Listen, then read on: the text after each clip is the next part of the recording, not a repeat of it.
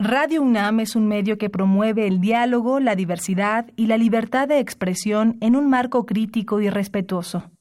Los comentarios expresados a lo largo de su programación reflejan la opinión de quien los emite, mas no de la radiodifusora.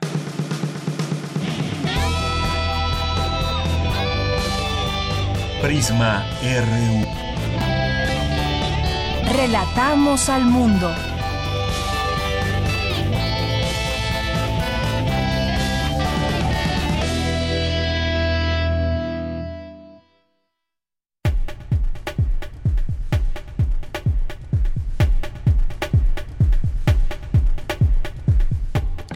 Tal? Muy buenas tardes. Gracias a todos ustedes por acompañarnos aquí en Prisma RU. Les damos la bienvenida para que se queden con nosotros de aquí a las 3 de la tarde. Saludos a quienes nos están escuchando a través de www.radio.unam.mx. Ahí en nuestra página de internet eh, le dan clic en 96.1 en, en vivo y ahí nos puede escuchar en cualquier parte del mundo. También nos sintonizan, por supuesto, en la frecuencia modulada 96.1 y gracias por estar ahí. Yo soy Deyanira Morán y a nombre de todo el equipo les saludamos. Quédese con nosotros, tenemos mucha información en este día, sobre todo pues información que nos parece importante analizar, ponerles al análisis y que también ustedes sean partícipes con sus opiniones y comentarios. Hoy vamos a platicar sobre todo este tema de las facturas falsas. Ustedes eh, facturan para eh, todo este tema de los impuestos, para no generar impuestos y eh, tener toda al día, además, todas nuestras cuentas con el contador. Bueno, pues muchas personas, muchas personas en su modalidad de trabajo tienen que presentar eh, declaraciones durante todo el año y sobre todo, pues presentar también o hacer factura por ciertos gastos, porque no todos cuentan, dependiendo cómo estemos dados de alta en Hacienda. Y bueno, pues el caso es que hubo eh, ya una aprobación en torno al tema de las facturas para que se tipifique como un delito eh, esta eh, esta actividad de generar facturas falsas. Y bueno, pues debemos saber varias cosas sobre esta ley que tipificará estas falsificaciones como delincuencia organizada. Ese es el término. Si tienen dudas, por favor no se queden con ellas, pregúntenos aquí en arroba Prisma RU en Twitter, Prisma RU en Facebook o al 5536 4339. Sobre el tema vamos a hablar con el doctor Raúl Porras Rivera, que es doctor en economía e investigador del Instituto de Investigaciones Económicas de la UNAM en la adscripción de estudios hacendarios y del sector público, así que es un experto que nos podrá responder a cualquier duda que tengan al respecto.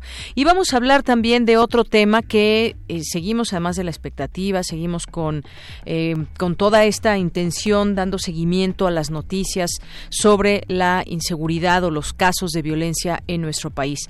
El lunes pasado, desafortunadamente, 13 policías perdieron la vida en Aguililla, Michoacán, y hay declaraciones también del secretario de Seguridad, Alfonso Durazo, en torno a este tema, un punto de inflexión y donde, pues, eh, quizás empezaría, empezaría o debería empezarse a notar esta estrategia con la Guardia Nacional y esta estrategia que hay en marcha en nuestro país. ¿Y qué pasa en los estados donde la violencia continúa? También eh, supimos de Guerrero el día de ayer y en otros estados que están eh, con focos rojos en algunas de sus zonas. Guanajuato es otro de los lugares, Tamaulipas, ya ven todo este tema eh, de la desaparición de poderes, Veracruz es otro lugar, pero incluso hubo, declaraciones del eh, gobernador de Michoacán, Silvano Aureoles, en torno a que pudieron o se deben investigar también a policías, a policías municipales, y es ahí donde seguimos preguntando qué hacen y cuál es la responsabilidad de cada autoridad en cada municipio, en cada estado y sobre todo también, por supuesto, de la federación. Así que platicaremos del tema con Emilio Daniel Cunjama, que es investigador del Instituto Nacional de Ciencias Penales y profesor de la Facultad de Ciencias Políticas y Sociales de la UNAM y es consultor de políticas para el tratamiento de la violencia y la criminalidad. Con él abordaremos este tema. Vamos a tener también aquí los detalles de la conferencia de prensa que se dio ah, eh, hace unos momentos hace unas horas, de Arcadia, muestra internacional de cine rescatado y restaurado. Ahí estuvo Tamara Quiroz, que nos tendrá toda la información. Y en nuestra segunda hora vamos a tener la sección de sustenta con mi compañero Daniel Olivares. Nos va a platicar sobre la creación de un, un universitario del TEC de Monterrey, productos de limpieza sustentables, así que no se la pierdan. Y una mesa de análisis que tendremos en la segunda hora. La ley Bonilla está a un paso de ser válida en Baja California. ¿Qué puede pasar en el proceso? Pues hablaremos de este tema ampliamente con dos expertos. Uno de ellos es Gonzalo Sánchez de Tagle, maestro por la Universidad de Georgetown. Cuenta con la especialidad de Derecho Público por la Escuela Libre de Derecho y autor del libro Historias de una ceiba azul y la Constitución de la Ciudad de México, Federalismo e Instituciones. Y nos acompañará también Miguel Alfonso Mesa, que es licenciado en Derecho por el ITAM y realiza una investigación y litigio, eh, realiza investigación y litigio estratégico en Mexicanos contra la Corrupción y es articulista en la revista Nexos. Así que con él platicaremos de este tema que eh, pues es simplemente un tema de respetar la ley o qué se hace para no respetarla, a dónde hemos llegado con este caso en particular y qué precedente queda con este caso. Vamos a platicar de ello. Eh, vamos a tener también aquí Dulce Conciencia con Dulce García, que hoy nos va a platicar sobre terapia física en niños con síndrome de Down. Y un día como hoy recordamos desafortunadamente el fallecimiento del periodista Miguel Ángel Granados Chapa, que pues durante muchos años trabajó en esta emisora, en Radio UNAM, y Margarita Castillo nos preparó algo al respecto. Así que esto y más tendremos hoy aquí en Prisma RU. Quédese con nosotros. Desde aquí, relatamos al mundo. Relatamos al mundo. Relatamos al mundo. Una de la tarde con nueve minutos, hoy miércoles 16 de octubre de 2019, en los temas universitarios, reflexionan en la UNAM el papel de la democracia en una era de transformación social a nivel global. Cindy Pérez nos tendrá aquí los detalles. Expertas analizan el tema de las alertas de violencia de género en México. Cristina Godínez nos tendrá aquí la información. En los temas nacionales, el presidente Andrés Manuel López Obrador informó que actualmente hay dos denuncias contra el líder petrolero Carlos Romero de Champs relacionadas con ingresos y obtención de recursos. Tras darse a conocer la dimisión voluntaria de Carlos Romero de Champs a la dirigencia del sindicato petrolero, el Comité Ejecutivo General del gremio convocó a una asamblea extraordinaria de carácter urgente bueno, pues ya venía empujando muchas situaciones en torno a Carlos Romero de Champs, ahora una dimisión de manera voluntaria. Uno se pregunta si siguiéramos en los tiempos del PRI, ¿se prolongaría su mandato ahí al frente de este sindicato o también habría alguna dimisión en este sentido por todo lo que se reclama en torno a mucho, muchos, mucho dinero que hay eh, pues de este sindicato. Bueno, pues seguimos, por supuesto, en el tema. Baja 2.6% la percepción de inseguridad en las ciudades, según la encuesta trimestral nacional de seguridad pública urbana del INEGI. A partir de 2020, los vehículos ambientalmente limpios obtendrán el holograma doble cero, anunció el director general de calidad del aire, Sergio Cirat Hernández. Los tres aspirantes a presidir la Comisión Reguladora de Energía comparecen este miércoles en el Senado como parte del proceso de designación. El lunes fue Aguililla, Michoacán, ayer Tepochica, Guerrero. Este miércoles la ola de violencia afecta a Tamaulipas, en donde en menos de 24 horas han ocurrido nueve ejecuciones y en Acámbaro, Guanajuato, grupos armados atacan a policías federales. En los temas internacionales, el vicepresidente de Estados Unidos, Mike Pence, y el secretario de Estado, Mike Pompeo, viajan hoy a Ankara para presionar a Turquía a detener la ofensiva contra los combatientes kurdos en Siria. Un terremoto de magnitud 6.4 sacudió este miércoles la isla de Mindanao, en el sur de Filipinas, sin que de momento las autoridades hayan informado de víctimas o daños materiales. Hoy en la UNAM, ¿qué hacer y a dónde ir? El Instituto de Investigaciones Estéticas de la UNAM te invita a la conferencia magistral El drama del desierto, una escritura geológica de José Revueltas, con la participación de los académicos Cristina Rivera Garza y Jorge Nieto Gutiérrez, así como el doctor Iván Ruiz. La cita es hoy a las 18.30 horas en la Sala Francisco de la Maza del Instituto de Investigaciones Estéticas en Ciudad Universitaria. Recuerda que hoy inicia el octavo encuentro universitario del agua, donde a través de conferencias magistrales, mesas de análisis y talleres se busca crear conciencia y proponer soluciones al problema de la escasez del agua en México y el mundo. Este encuentro se llevará a cabo hoy y mañana 16 de octubre de 9 a 18 horas en la Torre de Ingeniería, ubicada frente a la Facultad de Química en Ciudad Universitaria. La entrada es libre y el cupo limitado. Consulta la programación completa en www.agua.unam.mx. Como parte de los homenajes póstumos al doctor Miguel León Portilla, se llevará a cabo el recital de poesía en lenguas indígenas, con la participación de diversos artistas como los poetas Juventino Gutiérrez y Nadia López, así como el músico Víctor Gali. Recuerda, la cita es hoy a las 14 horas en las islas de Ciudad Universitaria.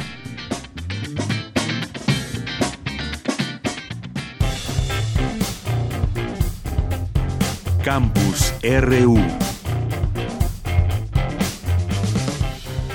¿Qué decir de la democracia? Mucho se puede decir al respecto, discutir, debatir. Estamos en una franca democracia en nuestro país, cómo la vivimos, eh, qué hemos tenido que pasar para llegar al día de hoy con estas características de lo que llamamos democracia. Bueno, pues investigadores, legisladores y funcionarios del gobierno federal reflexionan en la UNAM el papel de la democracia en una era de transformación social a nivel mundial. Cindy Pérez Ramírez estuvo atenta a este evento y nos tiene la información. Adelante. Cindy. Deyanira, muy buenas tardes, es un gusto saludarte. La democracia liberal está en crisis. Luego de siete años de caída, el 2018 fue el de menor apoyo a la democracia, 48% en Latinoamérica en el último cuarto de siglo, de acuerdo con el informe presentado por el Latino Barómetro. El problema no queda ahí. Desde el 2010, el crecimiento de la indiferencia al tipo de régimen en que se viva ha sido sistemáticamente creciente, 12 puntos porcentuales en la región. En este marco, a un año del cambio político en México, el seminario Repensar la democracia en una era de transformación social mundial busca reflexionar desde una perspectiva internacional sobre el papel de las redes sociales y la información en la democracia, los avances y los retrocesos de las democracias en la región, los retos y posibilidades de la 4T en la construcción de una democracia y los obstáculos geopolíticos. Durante la inauguración realizada en el auditorio Alfonso Caso de la UNAM, John Ackerman, director del Programa Universitario de Estudios sobre Democracia, Justicia y Sociedad, señaló que, a partir de julio de 2000 2018, México se consolidó como un faro de la innovación democrática en el mundo. Muy a pesar de esas voces que quisieran este, hacernos pensar que este nuevo gobierno sería un ejemplo de autoritarismo, de centralismo, de censura, de eliminación de los poderes del Estado, de la participación ciudadana, lo que realmente está pasando es justo lo contrario. En un contexto internacional de colapso del ideal democrático, en Brasil. Europa entera está viviendo hoy una crisis institucional, teórica y práctica.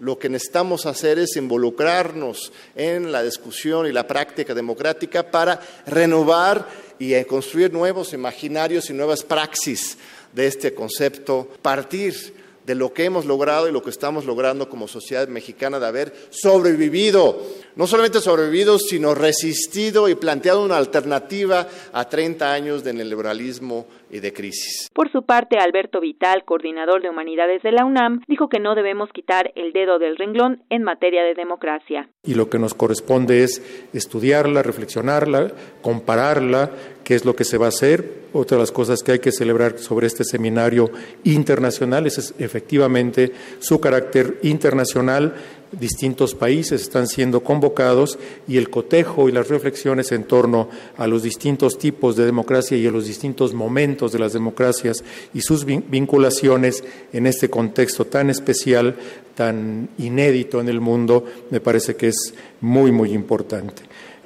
Sabemos que el momento actual también tiene que ver mucho con las falsas noticias, con las intrigas, las insidias, en fin, y creo que la construcción de evidencias es un factor sumamente importante.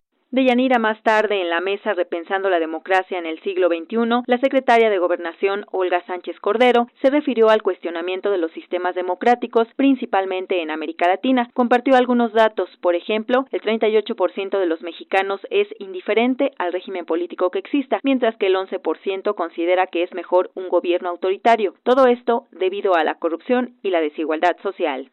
La corrupción la desigualdad, el estancamiento económico, la debilidad del Estado de Derecho, la ineficiencia de las instituciones han llegado a ser identificados como males ocasionados por el sistema democrático, lo que se le achaca al sistema democrático. La mayoría de la población sigue sin ver sus intereses representados por quienes eligieron en las urnas. Por ello, desde su discurso de toma de posesión, el presidente Andrés Manuel López Obrador anunció que durante su administración México transitaría hacia una verdadera democracia. Y me voy a explicar por qué.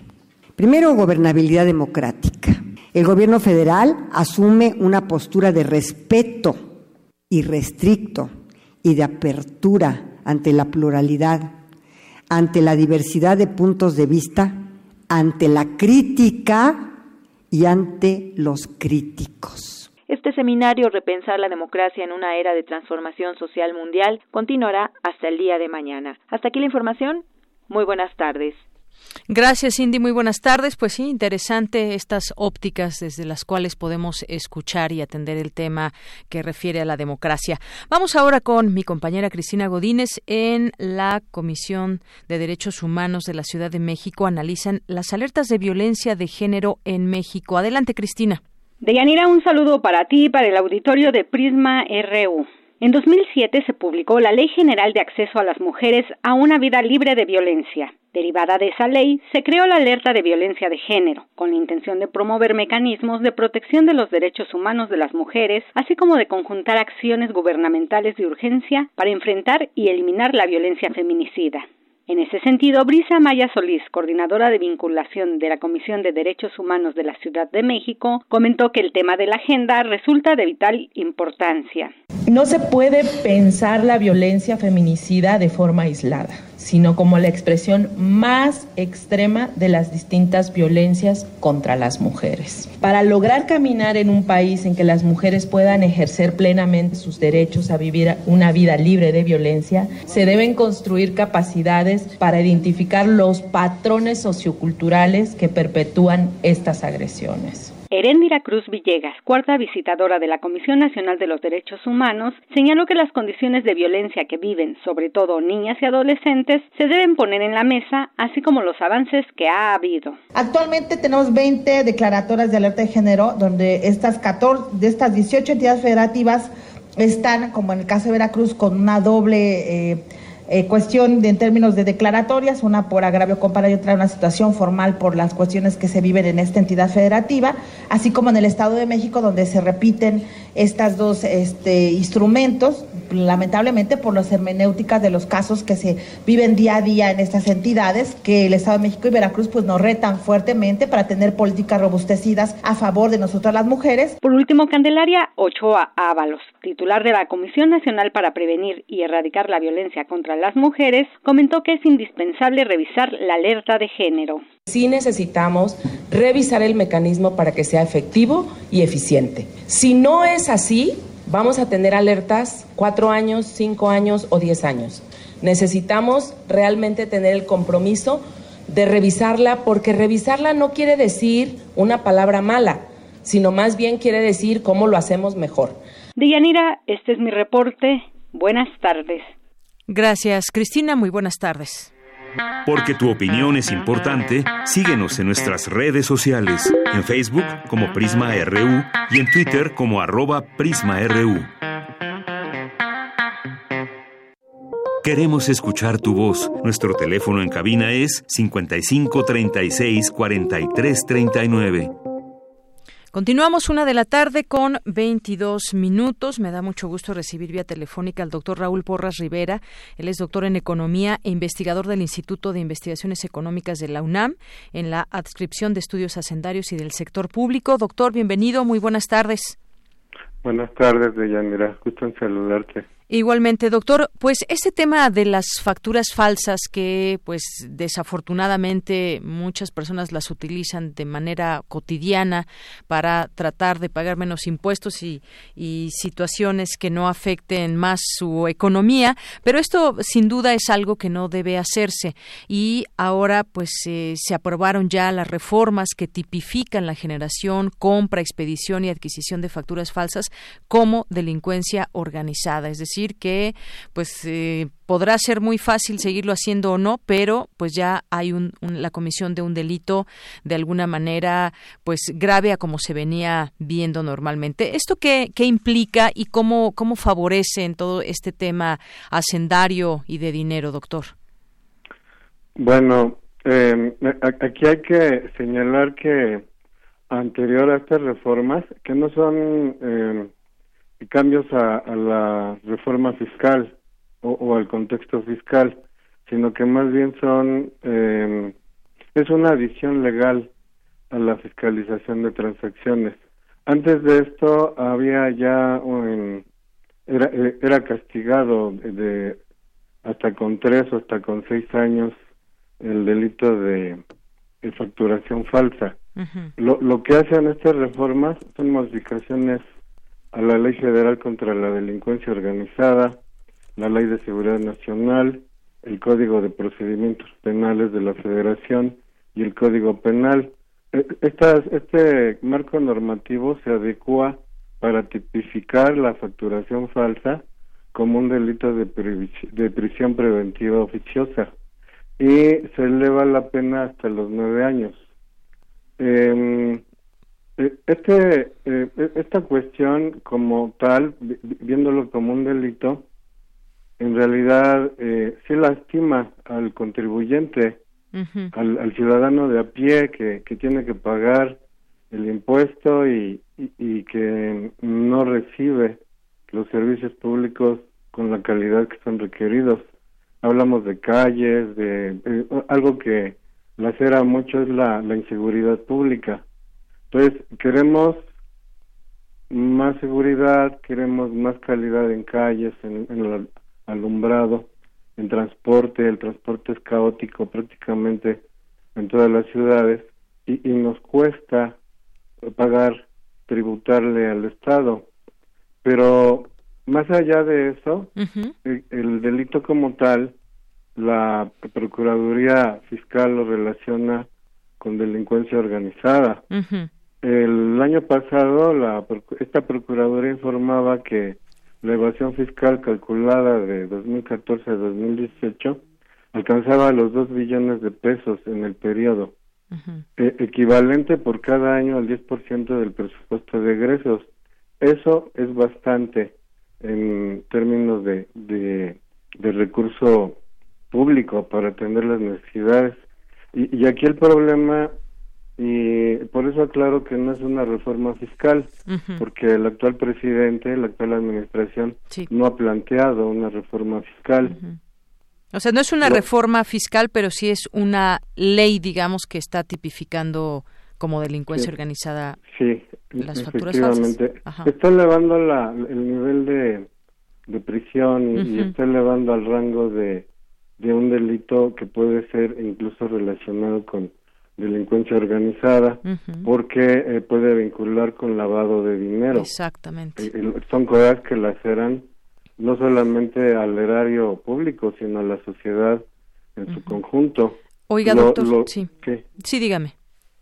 la, la OCDE ha dado datos em, que, que, que pueden tomarse en cuenta. Si hay evasión fiscal por parte de las empresas, la y, está marcado y está medido incluso por este organismo. En términos de participación eh, con el PIB la relación de impuestos a utilidades de las empresas bajó de 3.6% en el 2014 sí a 2.8% hacia el 2017 o sea 6 puntos porcentuales. Mientras que el contribuyente físico en, términos generales, elevó la captación fiscal en un punto porcentual de 8.8 a 8.9% en, en lo que corresponde al IVA. Y en cuanto es el eh, propiamente eh, lo que es el impuesto sobre la renta, también se elevó un puntito porcentual. No significa mucho en términos de captación fiscal, pero un punto porcentual en términos de PIB sí representa eh, mayor o menor eh, proporción de gasto. ¿Qué quiere decir con esto? Que la que la carga fiscal está siendo sostenida por la, el contribuyente físico, ¿sí? Entonces este tipo de reformas tienen a la ley fiscal, al, perdón, al, marco penal, jurídico penal, tienden a hacer más eh, eh, eficiente la el control sobre la evasión fiscal de las empresas. A eso hay que tomar en cuenta que las TIC están siendo aplicadas para eh, mayor control de la emisión de facturas, pero lo que está detrás es el, el la, la frontera que hay con la, la delincuencia organizada es, es muy frágil. Entonces la, la autoridad lo que busca es atender ese eh, aspecto y va muy vinculado con la lucha que ha emplazado esta administración hacia la corrupción. Y que a, finalmente, eh, a final de cuentas es algo positivo, doctor. Queremos entender. Bueno, habría que verlo como algo eh, positivo. pagar impuestos es algo que, bueno, está dicho la palabra, ¿no? Nos graba, es un gravamen.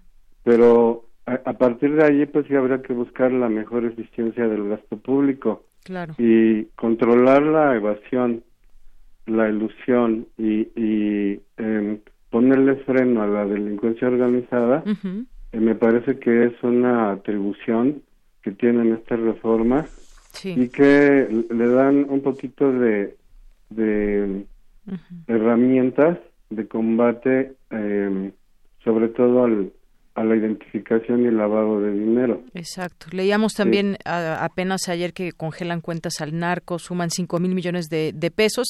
Es un, todo un trabajo que tiene que ver con eh, cuestiones de, eh, de corrupción, de no evadir impuestos. Y, preguntábamos algo justamente cuando estábamos proponiendo algunos de los temas y este que nos pareció importante en nuestra mesa editorial, doctor, que, eh, por ejemplo, ahora si alguien normalmente normalmente utiliza una factura que no fue la que él consumió, la que esta persona consumió, pero le pide a un tercero que le genere eh, factura cuando, cuando, cuando haga un gasto, esto también de qué manera se perseguiría, porque mucha gente también le hace así. A ver, yo no tengo tantos gastos, pero le digo a mi amigo, a mi contador y demás que me facture a mi nombre cuando realmente yo no hago ese gasto. ¿Cómo eso cómo cómo quedaría? Eh, pues ese es, eh, eh, este caso entra en una facturación falsa, definitivamente. aquí los cambios a la ley son una cosa y la reglamentación que, que tienden hacia la operación tienen que ser ventilados hacia ese aspecto. porque hay de un evasor que por mantener un ingreso en un término, digamos, de de subsistencia digna incurre en este delito. Y entonces el gravamen penal pues no puede ser condenarlo a nueve años. yo, yo no estoy haciendo las leyes, pero creo que es una cuestión eh, de, de, mera lógica. Pero si yo llego como una persona física con un ingreso estándar mínimo y llego a registrar transacciones por eh, 100 muchos gastos. millones de pesos o pues no no coincide ahí llama la atención. ahí, ya no coincide. Claro. Por eso señalaba hace rato la importancia de la aplicación digital la TIC a la facturación electrónica. Actualmente si queremos recibir un ingreso de nuestro contratante tenemos que emitir una factura en red. Hay que hacer una línea de captura. Todo esto queda registrado directamente en el SAT. Pero tendría uno, doctor, que pagar entonces con tarjeta, ya sea de débito o de crédito, porque pues cómo cómo se puede comprobar que ese gasto no lo hice yo cuando quizás alguien lo hizo por mí, lo hizo en efectivo. Es decir, es un poco complicado. La, bueno, eh, eh, eso es lo que hace difícil perseguir a los malos. Lo complicado, la, complejidad operativa de esta, de esta, supervisión. Sin embargo, eh, si yo me quiero emplear por honorarios, yo debo ir a, una página de internet, del, del, SAT, bajar una línea por línea de captura, bajar un, mi factura y tengo que dar los datos de mi contratante. Sí. No, no, no es necesaria una tarjeta de débito o de mm. crédito. Simplemente en el momento en que mi patrón o mi contratante me, me paga mis honorarios, en ese momento es como yo puedo, yo debo entregar la facturación, ¿sí? Y, y, y si es una operación transparente, lícita, pues no hay ningún problema. La, la ventaja aquí es que ya se tiene identificada la transacción en sí misma. el, el problema es que, eh, por eso yo mencionaba al ciudadano de a pie, porque es el que menor recurso tiene para hackear una página o para falsificar un documento de esta naturaleza. Eh, por, por, eso la, la evasión fiscal se tiene que vincular directamente con delincuencia organizada. Eh, yo aquí eh, creo que falta todavía, falta todavía eh, no solo la eh, vigilar elementos operativos de esta aplicación de, ley, sino eh, que la ciudadanía vea, el contribuyente vea que en efecto sí se está castigando a los responsables. Pues sí, Por esa eso es la idea. los datos de la OCDE, porque es, claro que las empresas han eh, vienen disminuyendo su relación de impuestos a, a, utilidades, no todas obviamente, pero, pero di datos de la OCDE. Esto es general y es bajo una metodología comparable. no, no es, no quiero decir que todas las empresas se vadan, pero sí tienen mayor posibilidad de hacerlo. Claro, sí, justamente. Y yo creo que el, problema no es la empresa en sí, ni el contribuyente fiscal en sí mismo. Yo creo que el problema va hacia la delincuencia organizada y creo que ahí falta, faltan medidas más severas. Así es. las medidas proponen, eh, eh, son varios puntos, eh, proponen diversas cosas, pero creo que sí son claras en, tipificar el delito sí. como, como merecedor de prisión, ¿sí? pero y, va entre quien la usa y quien la emite. Exactamente, es de las dos partes. Exactamente, es poco a poco. Sí. Es poco a poco y, bueno, pues hay que hay que confiar en la autoridad eh, jurídica y hay que confiar en la autoridad fiscal para ello. Muy bien, bueno, pues doctor, ha sido muy interesante escucharlo y sobre todo, pues bueno, queríamos analizar un poco de qué se trata esta ley, eh, las penas que va a haber. Un punto importante también tiene que ver con las penas contra los sujetos que publiquen o permitan anuncios para la compra de facturas falsas y sobre todo esas grandes y grandes empresas que muchas veces evaden los impuestos de distintas maneras. Pero seguiremos, por supuesto, hablando del tema, doctor. Muchas gracias por estar con nosotros. Gracias, Deyanira. Buenas tardes. Muy buenas tardes. Hasta luego. Doctor Raúl Porras Rivera, doctor en Economía e investigador del Instituto de Investigaciones Económicas de la UNAM, en la adscripción de estudios hacendarios y del sector público. Continuamos. Relatamos al mundo. Relatamos al mundo. Porque tu opinión es importante, síguenos en nuestras redes sociales, en Facebook como Prisma RU y en Twitter como arroba PrismaRU. Continuamos una de la tarde con 36 minutos. Otro de los temas que le platicábamos al inicio tiene que ver con eh, la delincuencia y sobre todo focos rojos que se prenden en nuestro país en algunos estados. El lunes, desafortunadamente, eh, elementos de la Policía Estatal de Michoacán fueron emboscados, emboscados mientras cumplimentaban un mandato judicial en Aguililla. Los policías se encontraban en la localidad del Aguaje cuando civiles armados dispararon en su contra. La dependencia confirmó la muerte de 13 elementos, además tres resultaron heridos. Policía Estatal allá en Michoacán. Una respuesta la Secretaría de, Seguridad Pública y Protección Ciudadana condenó la agresión y dijo poner a disposición del Gobierno del Estado los recursos humanos y tecnológicos necesarios. También salió a hablar el gobernador de Michoacán, Silvano Aureoles. Dijo en una conferencia que ningún ataque a la policía va a quedar impune y este fue un ataque cobarde porque les pusieron una emboscada en esta zona del camino. También el gobernador dijo y pidió a la Fiscalía agilizar la investigación y dar con los responsables, sean quienes sean, pues incluso no descartó que se deba investigar a la Policía Municipal. Luego nos enteramos también de otro tema de inseguridad en Guerrero, en Tamaulipas, estos lugares donde sigue eh, la violencia. Vamos a, ya hacemos contacto vía telefónica con Emilio Daniel Cunjama López, que es investigador del Instituto Nacional de Ciencias Penales y profesor de la Facultad de Ciencias Políticas y Sociales de la UNAM. Además, es consultor de políticas para el tratamiento de la violencia y la criminalidad. ¿Qué tal, doctor? Bienvenido. Muy buenas tardes. Hola, buenas tardes. Una, un saludo a ti y a todo tu auditorio. Gracias, doctor. Pues empezar con una reflexión sobre lo que estamos viendo ahora con una estrategia en marcha, una nueva estrategia en donde, pues bueno, no fueron policías eh, federales o de la Guardia Nacional quienes fueron atacados en este caso específico de, de Michoacán, pero que pues nos, nos volvemos a preguntar el trabajo coordinado que debe haber entre lo municipal, lo estatal y lo federal. ¿Qué es lo que podemos decir cuando seguimos viendo pues este tipo de, situaciones en algunos puntos del país, doctor? Bueno, mira, el tema de la violencia y la criminalidad, pues evidentemente es complejo.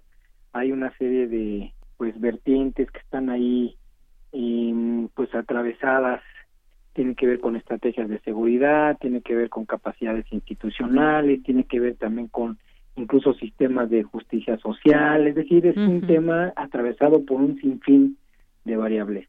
Eh, también es importante decir que el, el, panorama que se presenta hoy de la violencia y la criminalidad, pues no nació hoy mismo, ni en este sexenio, ni en el sexenio anterior. Así es. Sino ha sido, eh, digamos, un problema que se ha ido incrementando, se ha ido fortaleciendo y ante la incapacidad que han tenido los gobiernos por generar una política pública integral, una política pública que atienda verdaderamente no solo el síntoma de la violencia y la criminalidad, sino los orígenes de la violencia y la criminalidad, pues el resultado es lo que tenemos hoy en día.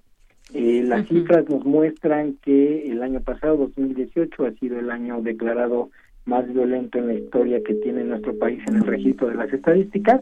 Lo que llevamos en los meses de hoy hay pequeñas fluctuaciones que le han llamado también el punto, de, punto inflexión. de inflexión. Sí, hay variaciones que eh, pues son a la baja, no es como uno esperaría que tuviera un porcentaje significativo, pero bueno, también uno comprende que una serie de de, em, de sucesos como los que están ocurriendo en, en estos momentos no pueden ser atendidos y no puede verse reflejados de una manera inmediata en las estadísticas.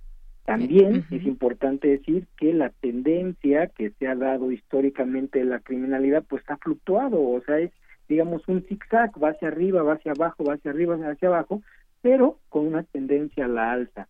Entonces, el, las cifras que nos muestran el día de hoy eh, son cifras que se miran bien, o sea, por supuesto que el que se reduzca eh, los homicidios dolosos, el que se reduzca, digamos, en términos generales, los delitos de alto impacto, por supuesto que están bastante bien.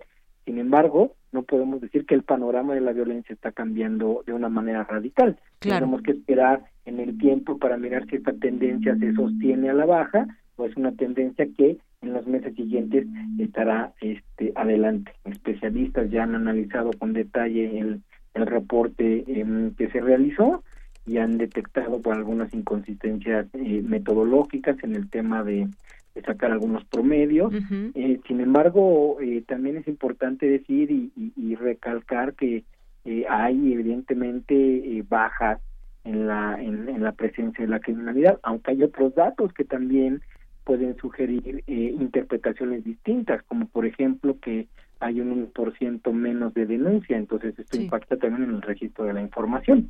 Es decir, guiarnos en solo estos pequeños datos, eh, tanto para poder festejar que estamos cambiando la violencia la criminalidad, o para decir que estamos este, eh, eh, continuando con esta alza, me parece que es prematuro ambos casos, me parece que habría que esperar en el tiempo para mirar cómo se dan estas estadísticas y cómo la tendencia sigue fluctuando. Y bueno, lo que es evidente es que hay un cambio de estrategia eh, de, de, de, política pública, de política criminal. Sí. Eh, hay ahora también atravesado por una lógica de justicia social que me parece que es un elemento muy importante que tiene este gobierno, que no hayan tenido los anteriores es también importante mirar que el tema de la violencia y la criminalidad está más apegada a un tema, a un tema de desigualdad social, a un tema de marginación, a un tema de exclusión. Me parece que son temas de fondo. Sin embargo, también habría que puntualizar que para que estas estrategias de desarrollo social tengan una mirada preventiva, necesitan tener virajes eh, mucho más selectos y mucho más precisos, principalmente dirigidos a poblaciones consideradas como poblaciones en riesgo o poblaciones en condiciones de vulnerabilidad. Eh, es, decir, que la, el programa social en general, pues funciona como programa social, no como un programa preventivo. Eso es algo muy importante que hay que anotar. Entonces, eh, hay una clara, eh, digamos, diferencia en las políticas anteriores, pero también habría que ver que persisten algunos tintes importantes. Por ejemplo, el papel importante que tiene el ejército en, en materia de seguridad pública, que es una constante que continúa desde los extremos anteriores. También es importante decir que hay una disminución, de una manera lamentable, una disminución de la importancia que se le ha puesto a la prevención del delito como una estrategia nacional, y esto me parece que habría que recuperarlo. Eh, yo creo que desde el Secretariado Ejecutivo del Sistema Nacional de Seguridad Pública tendría que generarse un programa nacional integral de prevención del delito anclado a estos programas nacionales como Jóvenes Construyendo el Futuro, como eh, Jóvenes Escribiendo el Futuro, etcétera, no son programas sociales que han caminado el gobierno federal, pero que en coadyuvanza con una lógica preventiva funcionarían bastante bien. Eh, también es importante apuntar que el la, la, inflación penal no nos ha llevado a nada. Entonces, eh, yo también miro un poco riesgoso el que se haya incrementado el, el catálogo de delitos que merecen prisión preventiva. Esto no nos lleva a buen puerto, la historia lo ha demostrado de esa manera. La inflación penal no nos ha resuelto los problemas. El derecho, en términos generales, y pues lamentablemente no nos ha resuelto el problema en la creación de las leyes, de los nuevos tipos penales, el incremento de las penas, pues no, no ha funcionado. Entonces, claro. eh, me parece que habría que tomar con bastante precaución estos elementos. Sin embargo, pues sí hay que reconocer también que hay una política distinta, una política integral que está también atravesada por esta política de desarrollo social que esperemos funcione. Muy bien, pues sí, esta política integral, como usted dice, tienen que ser justamente esos caminos integrales que generen inercias en todos los eh, órdenes de gobierno. Eh, justamente el presidente López Obrador presentó logros en seguridad, horas después sucedió esto de Michoacán y bueno, pues hubo también mucha polémica en ese sentido. Y yo al principio preguntaba, doctor, sobre este tema, ¿qué estado entregan los gobernadores a sus gobernados justamente? Porque hay un trabajo, ¿cuántos, no, cuántos años lleva, por ejemplo, ya al frente del gobierno Silvano Aureoles en Michoacán. ¿Qué estado va a entregar? ¿Qué estado va a entregar? ¿Qué estado va a entregar Tamaulipas? El gobernador Cabeza de Vaca. ¿Qué eh, cuentas va a entregar el gobernador de Guanajuato? Es decir, es un trabajo que en esta política integral se debe de mirar así. Todos tienen algo que hacer y cómo entregan a, a quienes están viviendo en cada uno de esos estados, en cada municipio, cómo, cómo se suman a esa estrategia o van a seguir enfrentados con, bueno, vamos a disolver los poderes porque hay mucha inseguridad, más allá de ponerse a trabajar. Yo creo que ahí también es una cuestión de exigirle a cada uno, a cada orden de gobierno, lo que le corresponde. Eh, sin duda, eh, pero también habría que apuntar algo muy importante. Sí.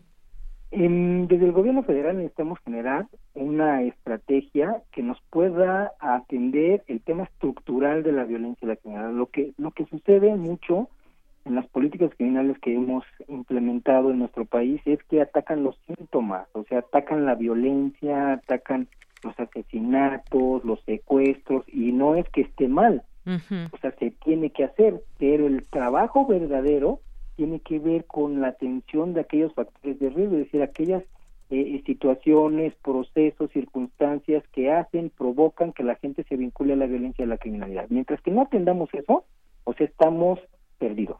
Y sabemos también que hay dinámicas de corrupción, hay dinámicas de vinculación con organizaciones criminales, este que pues que no no no están funcionando y que poco a poco se están atendiendo, pero que mientras que no estemos nosotros eh, generando una política que nos atienda a factores de riesgo, que nos atienda a estos grandes problemas de corrupción, eh, pues no no no vamos a lograr grandes cosas. O sea, ya hablo también a nivel estatal.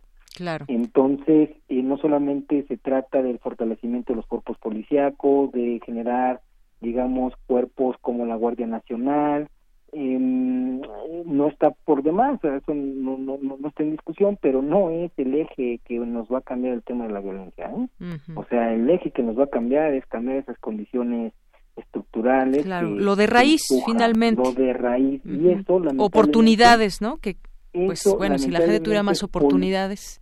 Claro, y eso lamentablemente es políticamente no viable porque como son eh, estrategias que tienen frutos a mediano y largo plazo, pues muchas veces los gobiernos que los implementan pues no van a ver los frutos y van a ser los del gobierno que y llega otro y cambia un poco la estrategia o cambia, cosas y entonces y entonces no hay una continuidad de los proyectos de prevención, entonces tenemos serios problemas. Entonces sí tenemos que apuntarle a una a una este, política criminal integral que nos permita generar estos estas estructuras sociales, económicas, culturales que nos cambien la naturalización de la violencia, por ejemplo, ¿no? Que se ha convertido en un bien cultural.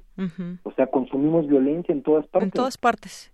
Así Entonces, esas son situaciones que no nos permiten avanzar y estamos concentrados más en generar nuevos tipos penales, en generar nuevos cuerpos policíacos, mientras que el tema no está ahí. Entonces, estos programas de construir el futuro, estos programas de escribir en el futuro con jóvenes, o sea, me parece que el camino está ahí, siempre y cuando se vinculen a una lógica de prevención. Muy bien, doctor.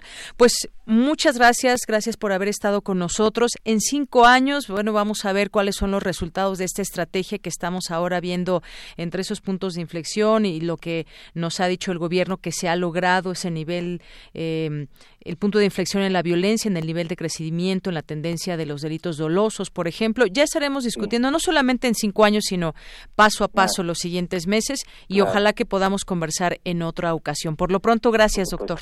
Hasta luego, un saludo a todos. Igualmente, fue el doctor Emilio Daniel Cunjama López, investigador del Instituto Nacional de Ciencias Penales y profesor de la Facultad de Ciencias Políticas y Sociales de la UNAM y consultor de políticas para el tratamiento de la violencia y la criminalidad. Continuamos.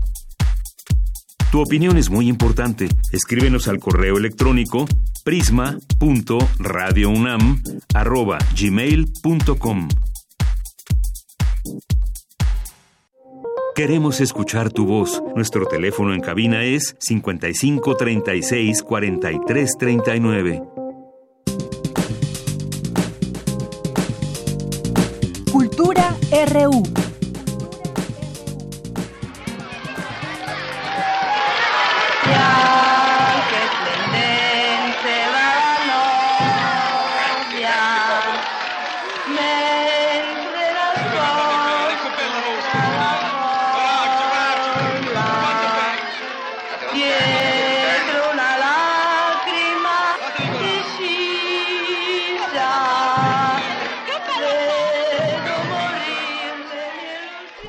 Continuamos en la sección de cultura. ¿Qué tal, Tamara? Muy buenas tardes. Deyanira, muy buenas tardes a ti y a todos aquellos que nos acompañan en esta primera hora de Prisma RU. Gracias, gracias por sintonizarnos. Y sí, entramos con la información cultural de hoy. Como muchos de ustedes saben, la Filmoteca de la UNAM nos ofrece la oportunidad de vivir de cerca el proceso de restauración, preservación, rescate y también la difusión de la memoria fílmica del país a través de la proyección de joyas cinematográficas en la pantalla grande. Y bueno, les cuento que esta mañana se dieron a conocer los títulos cinematográficos que formarán parte de la muestra internacional de cine rescatado y restaurado Arcadia. Una muestra sin duda imperdible y no les voy a contar más porque ya en la línea nos acompaña Hugo Villa. Él es director general de actividades cinematográficas.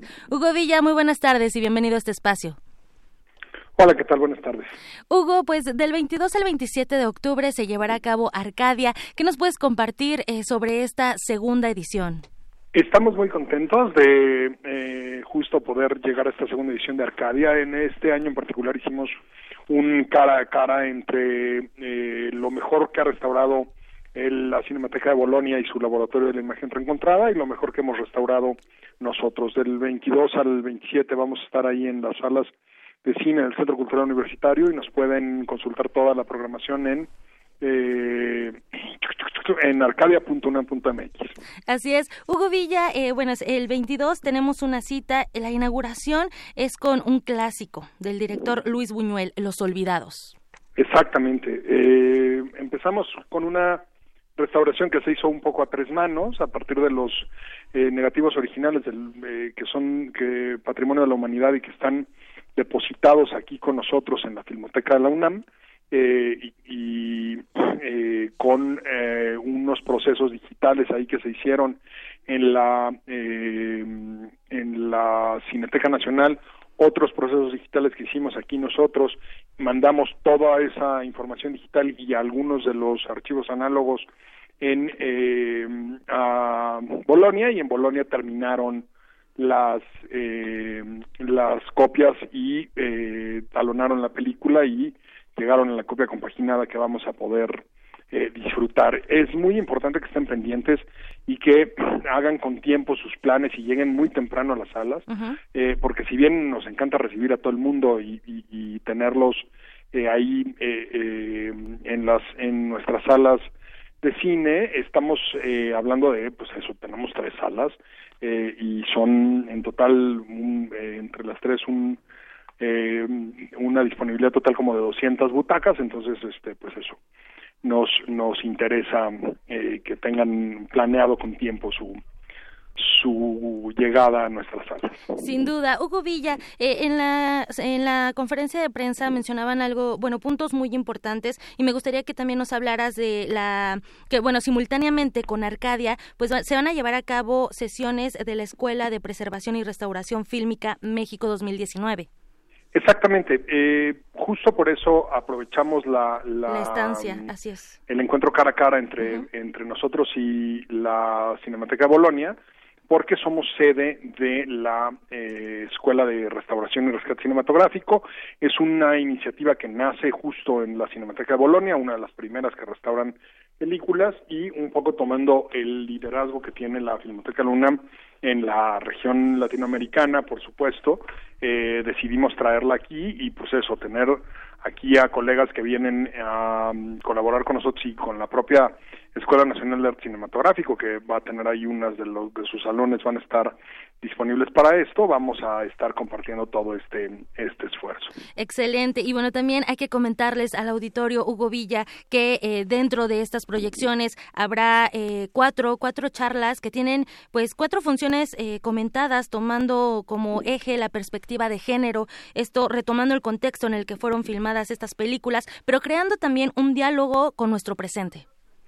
Por supuesto que sí, eh, ahí es para nosotros siempre es muy importante que las películas regresen a su a su eh, medio natural para verse que son las eh, salas de cine. Y ahí tenemos algunas películas eh, mexicanas históricas que son acervo de la propia filmoteca, otras que nos hacen favor de, de dejarnos libres eh, los titulares de los derechos y vamos a hacer también unas que van a estar comentadas desde una perspectiva de género. Uh -huh. eh, si bien reconocemos que son obras artísticas que tienen un valor en sí mismas y que eh, no son eh, sino producto de su tiempo, de quienes las produjeron y vivieron, nos encontramos también con que justo al tratarse de casi en su inmensa mayoría de películas previas al, al 70, eh, pues había poquísimo eh, eh, que estuviera eh, con perspectiva de género, que había muy pocas obras, de hecho solo tenemos una en la selección de casi 30 películas eh, eh, de, de, dirigida por mujer, eh, y un poco pues, decidimos que teníamos que darle una mirada también de género. Entonces algunas de esas películas van a tener un comentario eh, eh, de expertas en, eh, política de género y en, y eh, estos temas alrededor del final de las películas, ¿no? Justo reconocer y decir si efectivamente son obras valiosas en sí mismas, eh, son eh, representaciones de las relaciones de género como se daban o como estaban validadas en el momento histórico en el que fueron creadas y cómo hoy esas relaciones de género ya son distintas. Entonces eso también va a enriquecer mucho el diálogo alrededor de este cine de archivo. Por supuesto, qué bueno que se abran estos espacios de diálogo, de reflexión. Eh, también comentarles al auditorio Hugo Villa que dentro de esta muestra, que bueno dura dura seis días, eh, también eh, hay, cómplices. La cátedra Bergman también forma parte de esta muestra y también Filming Latino para la gente que nos escucha en otras latitudes, pues va a proyectar por 24 horas y sin costo algunas de las em, de los títulos destacados eh, de Arcadia. En efecto, como colaboramos y ahí agradecemos muchísimo a, la Embajada Italiana y también al propio Instituto Mexicano de Cinematografía, aprovechamos la oportunidad para algunas de esas películas eh, que estén disponibles en la plataforma de Filming Latino y se puedan disfrutar en funciones de diferente naturaleza. Un poco la idea es que la gente esté pendiente y las pueda eh, ver y entonces pues no todas las funciones son eh, todo el tiempo y, tendrán ahí algunas variaciones muy interesantes. Excelente. Hugo Villa, pues tenemos una cita eh, con Arcadia en esta segunda edición, en este otoño y además, pues sí, con estas joyas cinematográficas del cine mexicano y también con las proyecciones de cintas italianas. Muchísimas gracias por tomar la llamada. Eh, Hugo Villa, director de la Filmoteca de la UNAM. Muchísimas gracias a ustedes. Hasta luego, Hugo Villa. Y bueno, entonces del 22 al 27 de octubre se llevará a cabo esta segunda edición de Arcadia. Deyanira, me despido. Que tengan muy buena tarde. Gracias, gracias Tamara. Vamos a hacer un corte. Regresamos a nuestra segunda hora de Prisma RU. Prisma RU. Relatamos al mundo.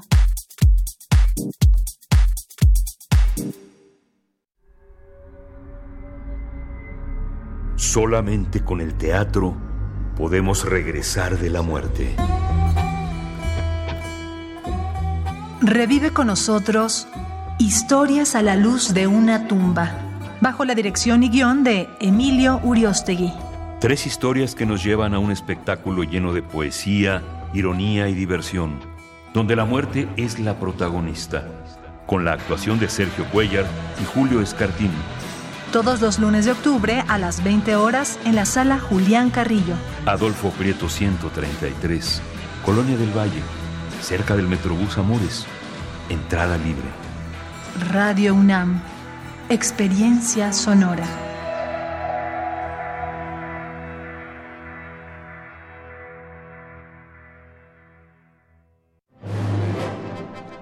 Imagina ¿Cuántos intérpretes han dejado el alma frente a estos reflectores?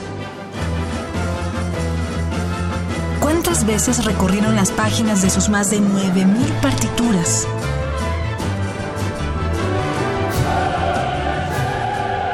¿O cuántos corazones han levantado en más de ocho décadas? Eso es experiencia sonora. Orquesta Filarmónica de la UNAM domingos a las 12 del día por el 96.1 de FM. Radio UNAM, experiencia sonora. Si quieres ser proveedor de un partido o actor político, por ley debes darte de alta en el Registro Nacional de Proveedores que administra el INE. Recuerda que solo puedes vender, arrendar o proveer bienes o servicios a los partidos o actores políticos si estás inscrito y activo en el registro. Infórmate en INE.mx o realiza el trámite en rnp.ine.mx. Porque en la democracia contamos todas, contamos todos. INE. No veo cestos. Bueno, tiro la botella aquí.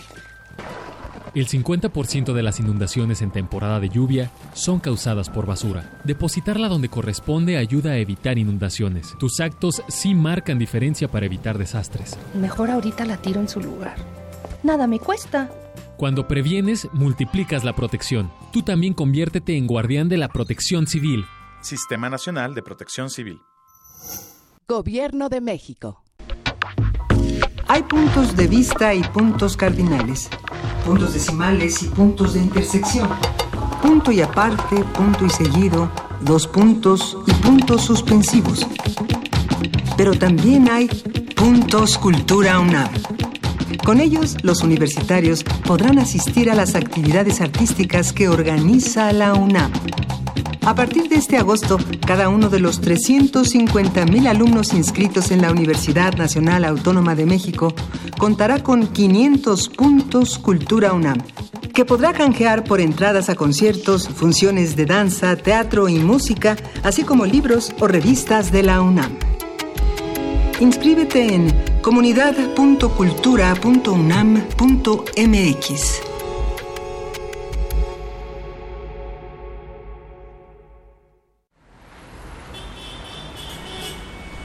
Extra, extra, música nueva. En voz de sus creadores y sus intérpretes. Extra, extra. Testimonio de oídas. Música nueva en voz de sus creadores. En voz de sus intérpretes. Martes y jueves a la 1 a.m. o en su retransmisión los sábados y domingos también a la 1 a.m.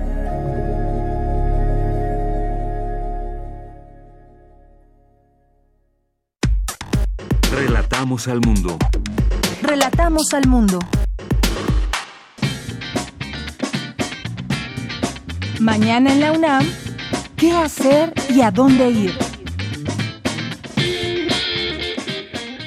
La Facultad de Química organiza una plática de alumnos con la Premio Nobel de Química 2019, Ada Yonak, quien recibiera esta distinción por sus trabajos en cristalografía para determinar la estructura tridimensional y la función de los ribosomas, elementos que generan las proteínas dentro de las células. Asista a esta interesante charla que se llevará a cabo mañana 17 de octubre a las 12 del día en el auditorio del conjunto E de la Facultad de Química en Ciudad Universitaria. No te puedes perder la decimaquinta gran carrera nocturna Mente Sana en Cuerpo Sano, que se llevará a cabo el próximo sábado 19 de octubre a las 18.30 horas en Ciudad Universitaria. Las inscripciones están abiertas para toda la comunidad de nuestra máxima casa de estudios. Asista a la Secretaría de Deportes del Sindicato de Trabajadores de la UNAM, ubicada en las comisiones mixtas a espaldas del Estadio Olímpico Universitario. La inscripción es gratuita el Instituto de Investigaciones Sociales de la UNAM abre la convocatoria para su concurso de verano Las Ciencias Sociales en México, dirigido a estudiantes de posgrado en Ciencias Sociales de instituciones de educación superior nacionales, públicas y privadas. La fecha límite para la recepción de trabajos es el próximo 8 de noviembre. Consulta la convocatoria completa en el sitio oficial del Instituto de Investigaciones Sociales en www.iis.unam.mx. Para Prisma RU, Daniel Olivares. Continuamos. ¿Y qué creen? Pues Carlos Romero de Champs ya renunció al sindicato petrolero luego de que se informara de que es investigado por la Fiscalía General de la República. En su lugar se queda Manuel Limón Hernández, quien fungía como tesorero. El ahora exdirigente llegó a encabezar el sindicato de trabajadores petroleros desde 1993. Su gestión estuvo ligada a la polémica luego de que su estilo de, estilo de vida no correspondiera con el sueldo que percibía. Y bueno, pues ha se ha visto sumergido en distintos escándalos, como hay que recordarlo, el Pemex Gate, donde protagonizó este escándalo de financiamiento irregular durante la campaña electoral del año 2000, conocido así como Pemex Gate, por desviar 500 millones de pesos del fondo de Pemex a la campaña presidencial del candidato del PRI, Francisco Labastida.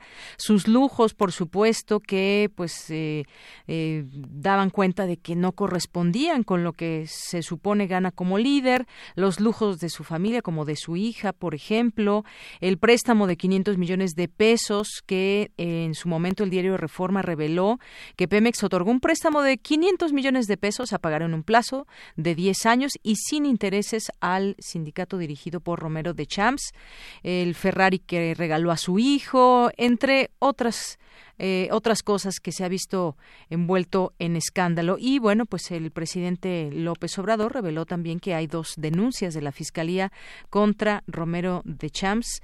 El día eh, de hoy lo mencionó.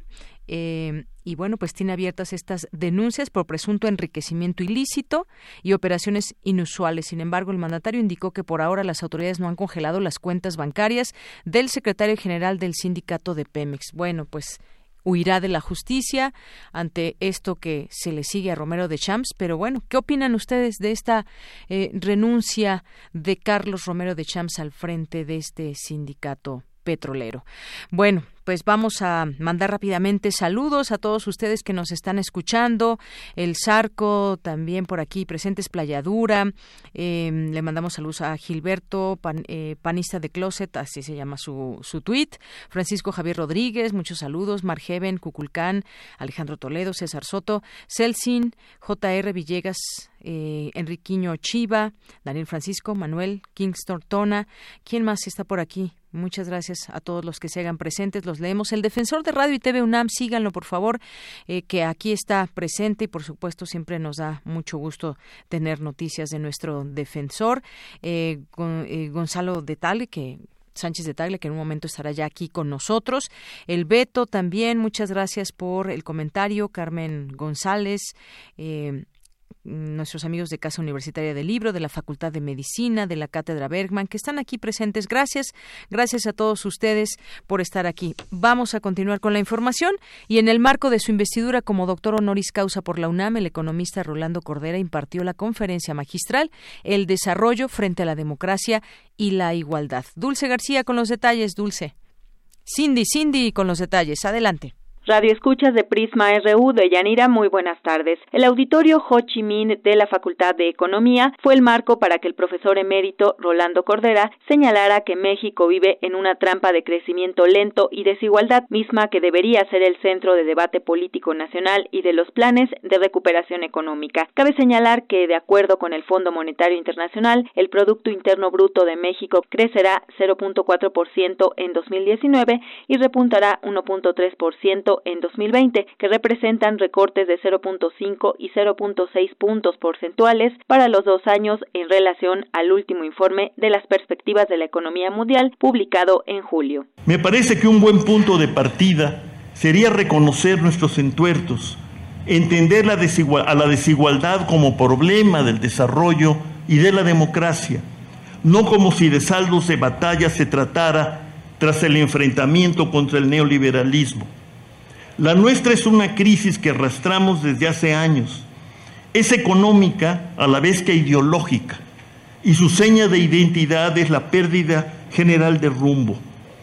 Es a este tipo de encrucijadas que deberíamos encaminar nuestro interés y preocupación, ver como necesidad el fortalecimiento de nuestra economía y de nuestro sistema democrático.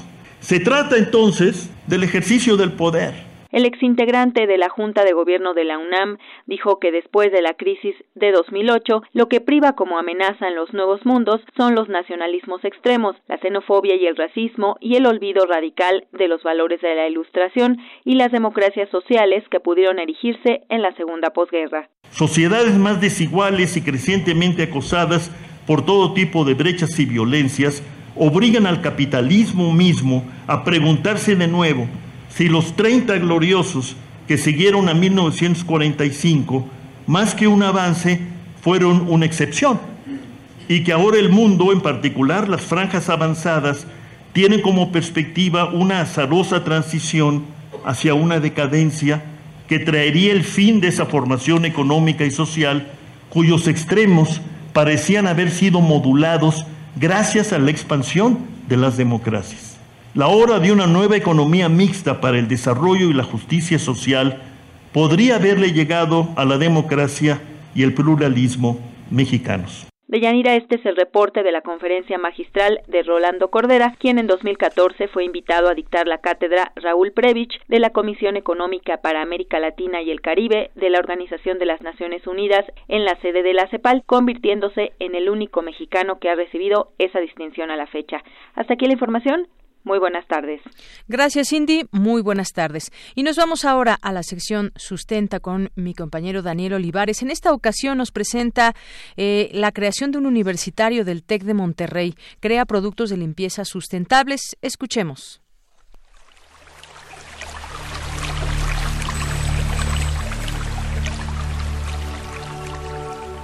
Sustenta, sustenta, sustenta. Innovación universitaria en pro del medio ambiente.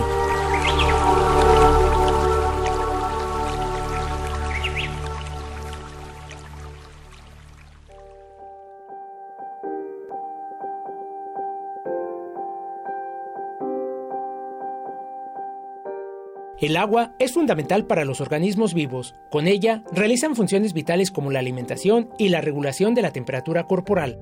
Los seres humanos la necesitamos para el mantenimiento y funcionamiento adecuado del cerebro. Además, es indispensable para el aseo personal y la limpieza del hogar. Es por ello que el agua es el recurso natural más importante para nuestra existencia. Sin embargo, día a día es contaminada de diferentes maneras. Según la Secretaría de Medio Ambiente y Recursos Naturales, existen tres fuentes contaminantes. La biológica, producida por microorganismos como bacterias, virus y protozoarios, provenientes de materia orgánica viva, generalmente de tipo fecal o de residuos alimenticios. La física, generada a partir de desechos sólidos como la basura. Y la química, originada en general por los procesos industriales y las fábricas. Los habitantes de las grandes urbes contribuyen en gran medida a esta contaminación. Los detergentes y productos de limpieza después de ser utilizados son arrojados a las alcantarillas de las aguas residuales y se convierten en fuente de contaminación del agua. En México, cada segundo son descargados 310 kilogramos de sustancias tóxicas a los cuerpos de agua, equivalente a 10 millones de toneladas al año. Ante esta situación, Daniel Fosado Zamora, egresado de la maestría en Ciencias de Desarrollo Sostenible del TEC de Monterrey, Campus Estado de México, creó productos de limpieza con una mezcla de enzimas, cítricos y extractos herbales que permiten limpiar de manera natural cualquier tipo de superficies con el beneficio de reducir la contaminación del agua utilizada en el proceso. Fosado Zamora nos explica cómo nació la idea.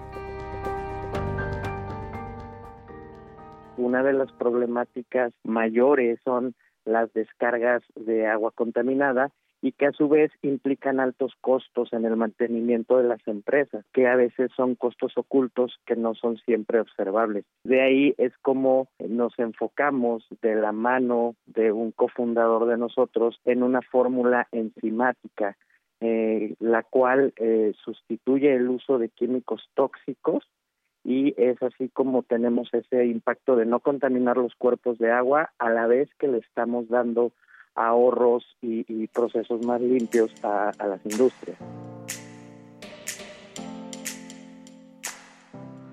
En conjunto con el químico Daniel Alberto Alfaro, desarrollaron diversos productos como detergentes, desengrasantes y desinfectantes que no dañan el medio ambiente ni la salud, evitando el riesgo de daños en la piel y en las vías respiratorias gracias a la composición de estos productos que está basado en un proceso de degradación al que se enfrentan las moléculas por medio de un método biotecnológico inspirado en el metabolismo del cuerpo humano. El maestro Daniel Fosado nos explica. Son desengrasantes y sanitizantes que pueden ser usados en cualquier superficie y en cualquier proceso, son grado alimenticio. Esta base enzimática funciona igual que en el cuerpo humano. El cuerpo humano utiliza enzimas para degradar eh, grasas, carbohidratos, azúcares y proteínas. De la misma manera, nuestro producto degrada moléculas en cualquier superficie, las degrada líquido y es como logramos hacer una limpieza y mantenimiento realmente profundos con un gran desempeño al mismo tiempo que no daña a las personas que lo utilizan, no generan vapores tóxicos, no necesitan el uso de temperaturas y no son corrosivos o dañinos con ninguna superficie, lo cual incrementa también el tiempo de vida de los equipos o superficies de las empresas. Los productos se crearon para tres industrias, la alimentaria, con distintos productos de desengrasantes, jabones y antioxidantes, la hospitalaria, con desinfectantes, sanitizantes, detergentes, jabones y gel antibacterial, así como para la industria automotriz, con abrillantadores y desengrasantes para el interior y exterior de los vehículos. Estos productos sustentables actúan de manera efectiva para la limpieza en el hogar y las industrias, sustituyendo hasta cuatro productos convencionales por uno solo de estos. Generalmente con los productos convencionales, primero se requiere aplicar un desengrasante que generalmente es ácido y enjuagar con agua, después lavar y enjuagar una vez más con agua, después sanitizar y enjuagar una vez más y en la mayoría de las ocasiones por la composición de los mismos productos se requiere añadir eh, otra sustancia para neutralizar el pH. En el caso de nuestro desengrasante para industria alimenticia, con un solo producto desengrasamos, desincrustamos, lavamos y eh, ya trae incluido un sanitizante que está aprobado por las propias empresas y por laboratorios con pruebas microbiológicas que garantiza el, el nivel que requiere la industria. Esta innovación universitaria representa una gran oportunidad para contribuir al cuidado del medio ambiente y la salud del ser humano. Si deseas adquirir alguno de los productos, puedes contactar al maestro Daniel Fosado y su empresa Biocap a través del sitio web www.biocap.com.mx. Para Radio Munam, Daniel Olivares.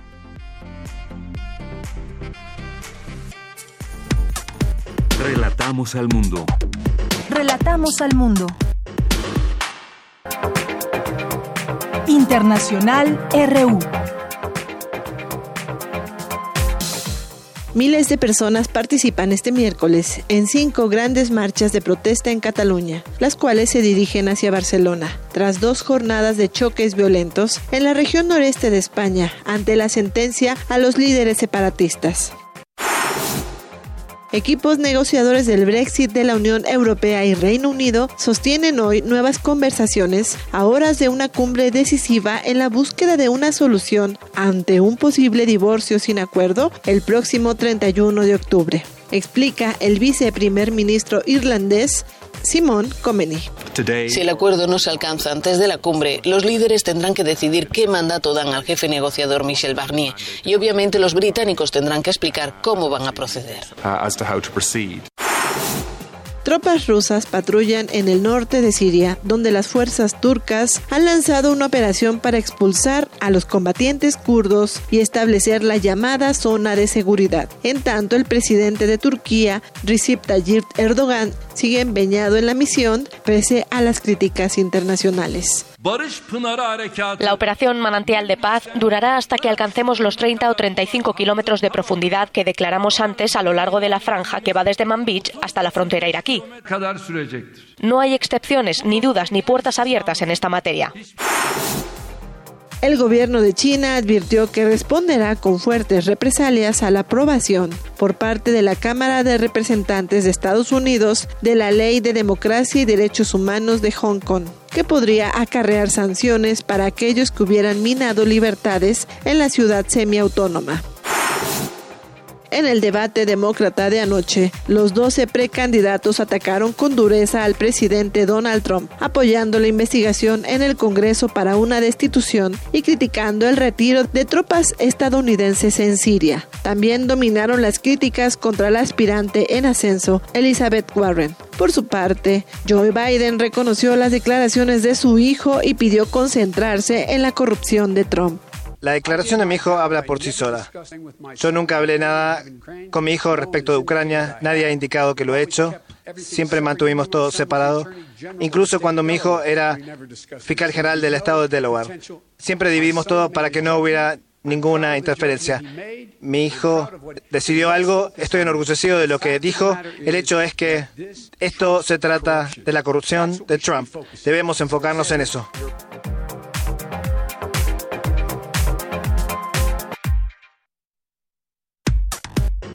Relatamos al mundo. Relatamos al mundo. Porque tu opinión es importante, síguenos en nuestras redes sociales, en Facebook como Prisma RU y en Twitter como arroba PrismaRU.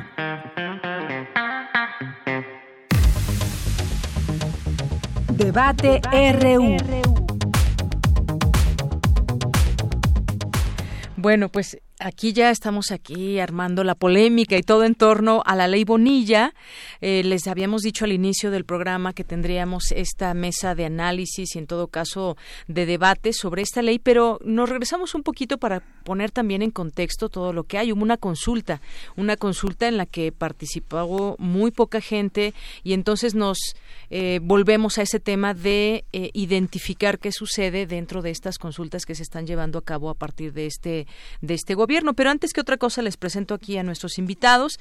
Tenemos a Gonzalo Sánchez de Tagle, que es maestro por la Universidad de Georgetown, cuenta con la especialidad de Derecho Público por la Escuela Libre de Derecho, es autor del libro Historias de una ceiba azul y la Constitución de la Ciudad de México, Federalismo e Instituciones. Bienvenido, Gonzalo. Muchas gracias por la invitación, muy contento de estar acá. Gracias y gracias por venir. Miguel Alfonso Mesa, licenciado en Derecho por el ITAM, realiza investigación y litigio estratégico en Mexicanos contra la Corrupción y es articulista en la revista Nexos. ¿Qué tal, Miguel? Bienvenido. ¿Qué tal? Buenas tardes, un gusto estar con ustedes. Bueno, pues, ¿qué les parece si vamos poniendo esto en contexto? Porque para que estemos podamos hablar de la ley Bonilla y todo lo que implica, porque se publicaría ya quizás el próximo viernes, y entonces posiblemente se utilicen recursos para apelar esto que está ya eh, en ley, digamos, para que se permita que el gobernador eh, vaya más allá del mandato de dos años al que se supone que se comprometió. Y entonces es importante ver eh, que esto puede sentar un precedente importante negativo para el tema de la, de, la Constitución y de la ley. Pero vayámonos un poquito antes con el tema de las consultas, porque aquí también hubo una consulta. Así que, pues, eh, con cualquiera de los dos empezamos. ¿Qué les parecen estas consultas y que a través de ellas, pues, está avalando o no alguna situación, algo, algún tema que puede resultar polémico y que se le, da el voto, si bien a la gente, pero cómo debiera ser y qué tan positivo o negativo puede resultar esto. Yo pienso que lo que estamos viendo ahorita con la parte de la consulta que acaba de suceder este fin de semana es a un gobernador electo que está siguiendo el ejemplo que le puso el gobierno federal. Cuando era gobierno electo, eh, se llevó a cabo una consulta que evidentemente estaba por afuera de las leyes. Todavía no era una consulta que estuviera llevando a cabo una autoridad, porque todavía no tenían facultades eh, de presidente eh, quienes la realizaron. Pero después, ya dentro del gobierno, también se han realizado consultas que están por afuera otra vez de las reglas que deberían seguir, de las autoridades que deberían participar en las consultas, que es el INE y otras autoridades. ¿Te refieres, por ejemplo, a la consulta esta del aeropuerto, la primera antes de... Claro, pero, o sea, también ha habido eh, otras consultas posteriormente y estas son las que eh, para mí me parecen más preocupantes porque la figura está ahí, en la Constitución, en las leyes, el gobierno tiene que cumplir ciertos requisitos para activarlas y además, ya que las activa, pues tiene que llevarse a cabo todo un proceso para darle seguridad a todos los ciudadanos de que el resultado que va a salir representa realmente a la voluntad popular. No lo quisieron hacer así. Las consultas que se han hecho son ejercicios partidistas, son eh, organizadas por funcionarios del partido en el gobierno, están distribuidas de la forma que ellos quieren, ellos mismos convocan, ellos mismos hacen las preguntas, ellos mismos cuentan los votos. Entonces, para mí eso no da ninguna certeza de cuál es realmente la voluntad del pueblo. Oye, la contraparte dirá que se puede ir a votar en contra de lo que se está promoviendo en todo caso. Digo, yo no hago recomendaciones de qué debe hacer cada ciudadano, pero yo personalmente no voy a participar en algo que sé que es una simulación, que sé que quienes van a contar los votos son los mismos que están llamando a la gente a que vote, ¿no? Entonces, por más que yo acuda a, depositar un papel en una urna que no va a ser cuidada por alguien Aún así estaría fuera de la ley. Aún estaría fuera y yo creo que participar es una forma de legitimar y de darle espacio a estos ejercicios que no deberíamos permitir. Así es. Sí, el problema con estas consultas en realidad, y coincido eh, con lo que dices, es que eh, no pueden ser utilizadas como un argumento o siquiera como un fundamento jurídico, es decir, no pueden tener consecuencias materiales en la vida de ningún ciudadano, porque no se encuentran normadas y porque en realidad dándole el mayor de los beneficios, lo que se trata es un ejercicio ciudadano, es como si nosotros en esta cabina nos ponemos a votar algo y pretendemos que la votación que resulte de nuestros votos eh, determine en tal o cual sentido eh, X decisión de la autoridad. Pero solo para dar un par de referentes de la onimia que fue este, esta consulta o este ejercicio de participación ciudadana, el padrón electoral del estado de Baja California tiene aprox 2 millones ochocientas mil personas. En la consulta participaron 53 mil. Lo que es grave y delicado es porcentaje mínimo. Pues nada, ¿no? Eh, lo que me parece que es muy grave y muy delicado es que el Congreso del Estado, a partir del resultado de esta supuesta consulta pública eh, lo tomaran como referente para enviar la propuesta o la iniciativa de reforma al artículo transitorio de la Constitución para ampliar el plazo de gobierno de dos a cinco años, que en realidad es el tema de fondo. Y simplemente para abonar a lo que decías, eh, el punto relevante de que no se tomen en cuenta las normas que ya existen para las consultas populares son las preguntas. Eh, había dos preguntas que se le hicieron a los bajacalifornianos bueno, era una pregunta que tenía dos posibles respuestas. La primera posible respuesta era mantener la reforma aprobada para un proyecto de cinco años de gobierno, que fue la que ganó, y la segunda era llevar a cabo una contrarreforma para limitar el proyecto y periodo de gobierno a dos años. Es decir, es una pregunta completamente tendenciosa. Más allá de si quienes lo organizan fueron los funcionarios de gobierno los, eh, o miembros del partido político. Claro. ¿Y cómo se llega a esto justamente? ¿Cómo se avaló? ¿Cómo estamos ahora discutiendo esto que ya es, eh, digamos, una realidad, la ley Bonilla, que estará por publicarse el próximo viernes? ¿Qué resta? ¿Quiénes la pueden impugnar? ¿Qué puede pasar en la Suprema Corte? ¿Cómo, llegamos a esto? Porque tuvo que haber distintas modificaciones. Ya el presidente decía, bueno, pues yo, a mí no me gusta la ley Bonilla, pero pues eh, tampoco quiere meterse mucho, ¿no? Me parece que tiene la posibilidad de echar atrás o dar marcha atrás en esto, pero pues está haciendo un exhorto a los partidos y haciendo un exhorto para que esto no se haga una realidad. Perdón, yo quisiera agregar nada más otro punto sobre los ejercicios de consulta. El presidente, cuando todavía no entraba en funciones, pero ya había sido elegido, dijo en una conferencia, les digo que yo voy a defender estos proyectos. No va a ser como la consulta del aeropuerto, que yo actué con imparcialidad. De todas formas, como están muy rigurosos nuestros adversarios, para que no exista duda, vamos a la consulta. ¿Qué nos dice esto? Una es una declaración abierta de que sus consultas no son imparciales. Él nos está diciendo que, según él, en la del aeropuerto sí hubo imparcialidad, pero que todas las demás las va a defender eh, para que gane la opción que él quiere. Y en segundo lugar, nos está diciendo, esto es para que nuestros adversarios que andan molestando, que están oponiéndose a nuestros proyectos, que los están criticando, ya no tengan para dónde irse. Porque yo no voy a ser el que lo decida, va a ser el pueblo. Entonces, eh, me parece que están intentando de alguna forma revestir cualquier decisión de algo que ya no podamos cuestionar las demás personas. ¿Por qué? Porque no fue el presidente, fue supuestamente la democracia. Entonces, ahí yo pienso que lo que hacen es robarle la voz al pueblo, ponerla en una cajita negra, en donde va a salir los resultados que ellos quieren, que ellos dicen que incluso van a defender que no van a ser imparciales y que después ya no los podamos cuestionar, porque no fue el presidente el que eligió, fue el pueblo, ¿no? Supuestamente. está ese aval, digamos, ¿no? Ahora, por lo que decías, eh, el presidente me parece que esta misma semana en una de sus conferencias mañaneras se refirió a esta actitud del Congreso Estatal de no proceder a la publicación de la reforma como una chicanada, que es un concepto que se utiliza en el argot litigioso, ¿no? Eh, y sí, en efecto, es una chicanada porque en tanto que no existe la publicación del acto que puede ser impugnado, entonces no hay forma de impugnar algo que no existe, ¿no? Eh, suponiendo que en efecto se publique eh, este viernes, eh, pues dará posibilidad a las oposiciones o a quienes están legitimados en términos del artículo 105 de la Constitución de impugnarla probablemente por conducto de una acción de inconstitucionalidad.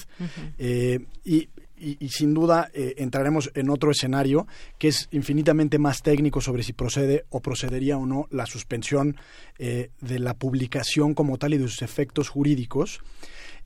pero me quiero referir a una cosa brevemente que es a la actitud de Bonilla. Yo lo he escuchado en distintas entrevistas y, con mucha, digamos, beligerancia. Él dice que está como retando, retando a quien se le pone enfrente, que esta elección en realidad nunca fue para dos años, sino que fue siempre para cinco años y que lo están engañando y que él es una víctima de las circunstancias y que sus derechos político-electorales están siendo transgredidos y vulnerados cosa de ver simplemente la, cronología desde la convocatoria, bueno, en realidad desde la reforma del 2014 de la Constitución Estatal, eh, la convocatoria y cómo una tras otra el Tribunal Electoral ha ido echando para abajo sus distintos recursos. Y llegamos al día de hoy que la Constitución Política del Estado de Baja California establece que es un periodo de dos años, no más y no menos.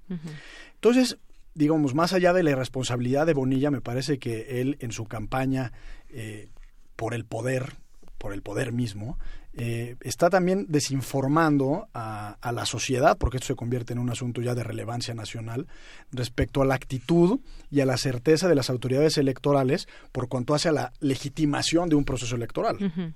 Sí, como, como bien decías, esto, eh, este pobre gobernador que se vende como víctima, pues ya sabía desde hace años, porque la Constitución así lo decía, que el periodo iba a ser de dos años. Y no solo lo supo entonces, sino que también lo supo en campaña antes de inscribirse.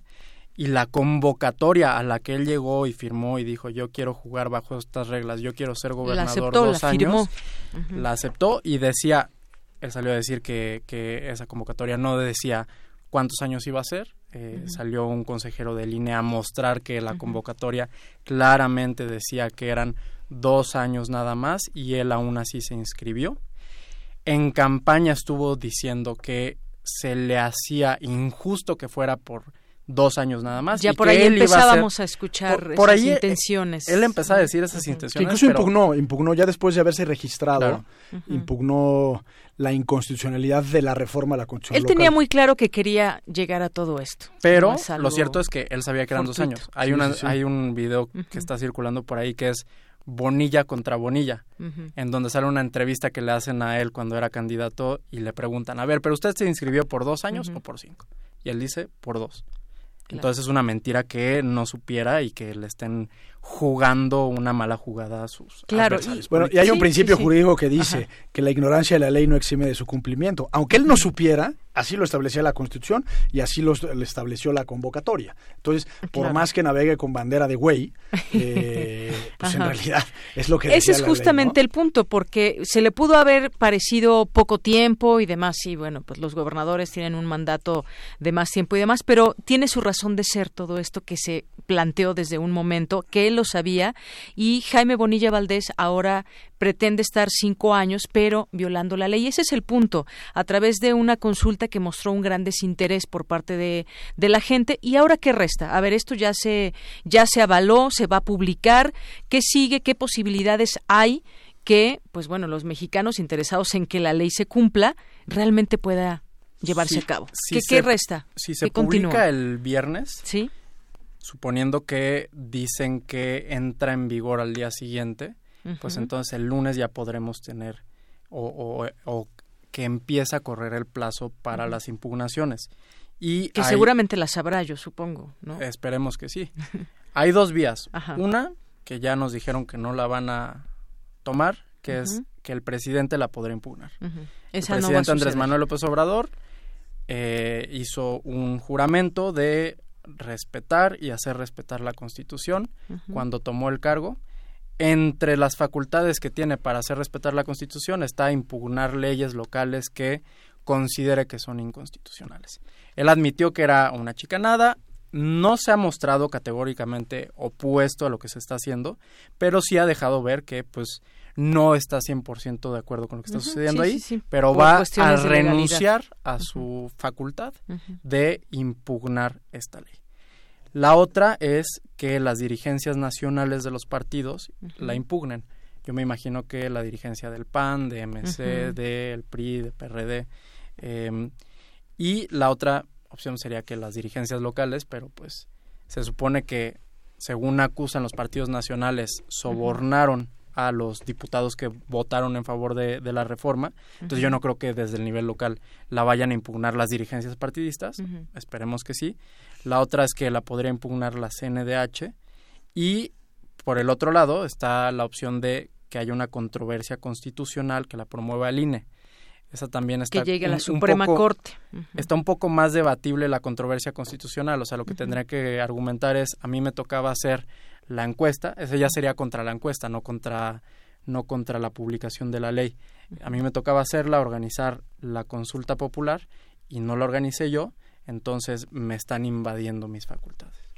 Yo, por lo que respecta al presidente de la República, soy de la idea que está perdiendo una enorme oportunidad para mostrarse ante la sociedad como un demócrata.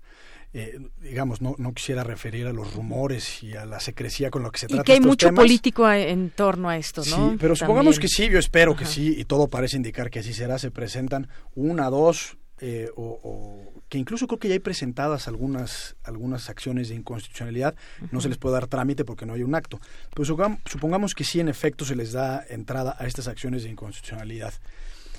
El punto, y, y, por lo cual me parece que es muy difícil entender este caso y por qué como ciudadanos nos cuesta trabajo eh, muchas veces, digamos, darle una línea argumentativa clara y entendible para todos, deriva de dos cosas. La primera es que es tan evidente que es una transgresión a la ley que luego lo evidente resulta muy difícil de explicar. Y por otro lado, porque no hay por cuanto hace a este, a este caso en específico, no hay reglas muy concretas, sino que todos los argumentos giran en torno a los principios constitucionales. O sea, argumentar un caso a partir de principios es mucho más difícil que pronunciarte en favor o en contra de una situación jurídica cuando hay un sí o no previsto claramente en una ley. ¿Y cuáles son estos principios? Pues digamos, la Constitución, el artículo 41, establece que el voto debe ser universal, libre, secreto y directo, y que las elecciones, digamos, el proceso electoral debe ser libre, periódica y auténtico. Si nosotros tomamos en cuenta que estos principios son los que de alguna forma materializan nuestro otro principio constitutivo, que es la democracia republicana, que implica la renovación periódica de nuestros representantes populares, entonces, para que una elección sea libre, periódica y auténtica, tenemos que tener certezas al momento de la elección del proceso electoral. ¿Y cuáles son esas certezas? Tiene que haber identidad en el objeto, es decir, ¿para qué estamos votando? a quién estamos votando y tiene que haber identidad en el tiempo. En el tiempo me refiero sobre todo a la fecha de la elección. Sería muy eh, precario que no supiéramos la certeza de la fecha de la elección. Ahora, la, la, identidad en el objeto implica las personas que estamos votando el cargo por el cual lo estamos votando y el tiempo que va a durar en ese encargo. Esto no significa que la elección haya sido inválida, lo que significa que esta modificación atenta en contra de todos estos principios que me estoy refiriendo, de tal forma que me parece que es ahí donde se sustenta la inconstitucionalidad de esta pretensión de modificar los términos de, de la temporalidad de la gobernatura en el estado de Baja California. Claro, porque justamente al inicio eh, comentábamos y también hoy que estábamos comentando esta nota justamente sobre esto que trataríamos en la mesa, decíamos, bueno, esto, ¿por qué es importante que todos estemos enterados de esto? Y justamente es esto, porque se está transgrediendo la ley, como bien decías, eh, Gonzalo, y porque queremos que la ley se respete en todos aspectos y en todos ámbitos, y el electoral es muy importante. Queremos hablar hoy de democracia, estamos en, eh, en tiempos de un cambio cambio de gobierno que se está abriendo ante, ante nuestros ojos y ante ese país, pero ¿qué tipo de cambios queremos y hacia dónde vamos? Pues queremos la ley en la mano, justamente. Y por eso este caso es muy importante. A ver, uno de los problemas que, muy concretos de, que se amplíe el mandato de esta forma. Imaginémonos que al presidente López Obrador le hubieran dicho que las elecciones de 2018 iban a ser nada más para que durara entre 2019 y 2021. Él ya se había lanzado dos veces para ser presidente. Yo creo que esta tercera ocasión la hubiera dejado pasar y se hubiera esperado a las elecciones de 2021. Es decir, hay gente que si le dices vas a estar dos años nada más de gobernador, cuando normalmente son seis, o vas a estar dos años nada más de presidente, cuando normalmente seis, son seis, no se va a lanzar a eso y se va a esperar a gobernar el tiempo completo sobre todo cuando son figuras políticas fuertes que tienen posibilidades, de ganar. Yo pienso, repito, que el presidente no se hubiera lanzado si le hubieran dicho dos años nada más de tu presidencia. Entonces, no sabemos si hay actores locales, eh, personas de Baja California que sean relevantes, que incluso pueden tener un gran perfil o no, no importa. Pero el hecho es que seguramente o muy probablemente hubo gente que no participó en esas elecciones porque no se quería aventar nada más un periodo de dos años y decían mejor me espero a la grande y ya gobierno los seis años completos porque tengo la seguridad de que tengo posibilidades de ganar cuando me lance. Entonces no quiero quemar mi tiro en este momento. Y la otra es que los que sí participaron también había menos incentivos de los partidos políticos para apoyarlos porque un partido político pues tiene recursos limitados y los va a dedicar a donde tiene más posibilidades de ganar, sí, pero de obtener cargos importantes que implican, o sea, una gobernatura de, de dos años es menos importante que una de seis. eh, entonces, que le hayan restado esfuerzos tal vez a esta elección bajo el supuesto de que iba a ser dos años, pues implica que no hubo una elección competitiva, hubo una elección eh, para un cargo mediocre, por así decirlo, que a lo mejor dejaron pasar muchas personas y que el que sí se lanzó, ahora que ya tiene el puesto, lo quiere alargar tres años más. Así es. Bueno, pues esto es parte de lo que tenemos ahora. No sabemos si este caso llegue a la Suprema Corte de Justicia y se le dé algún tipo de prioridad.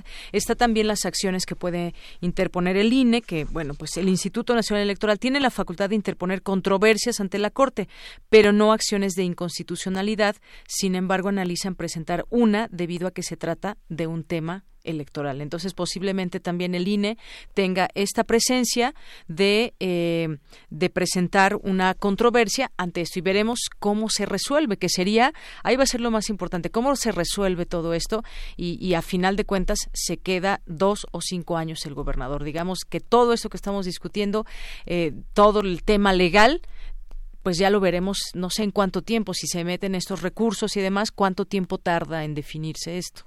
¿No? Pues digamos, usualmente tardan, eh, es muy muy variable uh -huh. la temporalidad. Uh -huh. En un caso como estos, pues se, se esperaría que le metieran celeridad. Uh -huh. eh, y lo preocupante para mí es, yo, yo estoy casi cierto de que sí va a llegar a la Suprema Corte sí. este asunto. Lo preocupante en realidad es que este tipo de acciones ponen en entredicho la certeza y la, validad de lo, y la validez de los procesos electorales y sobre todo del voto que se materializa y se traduce en el mandato popular.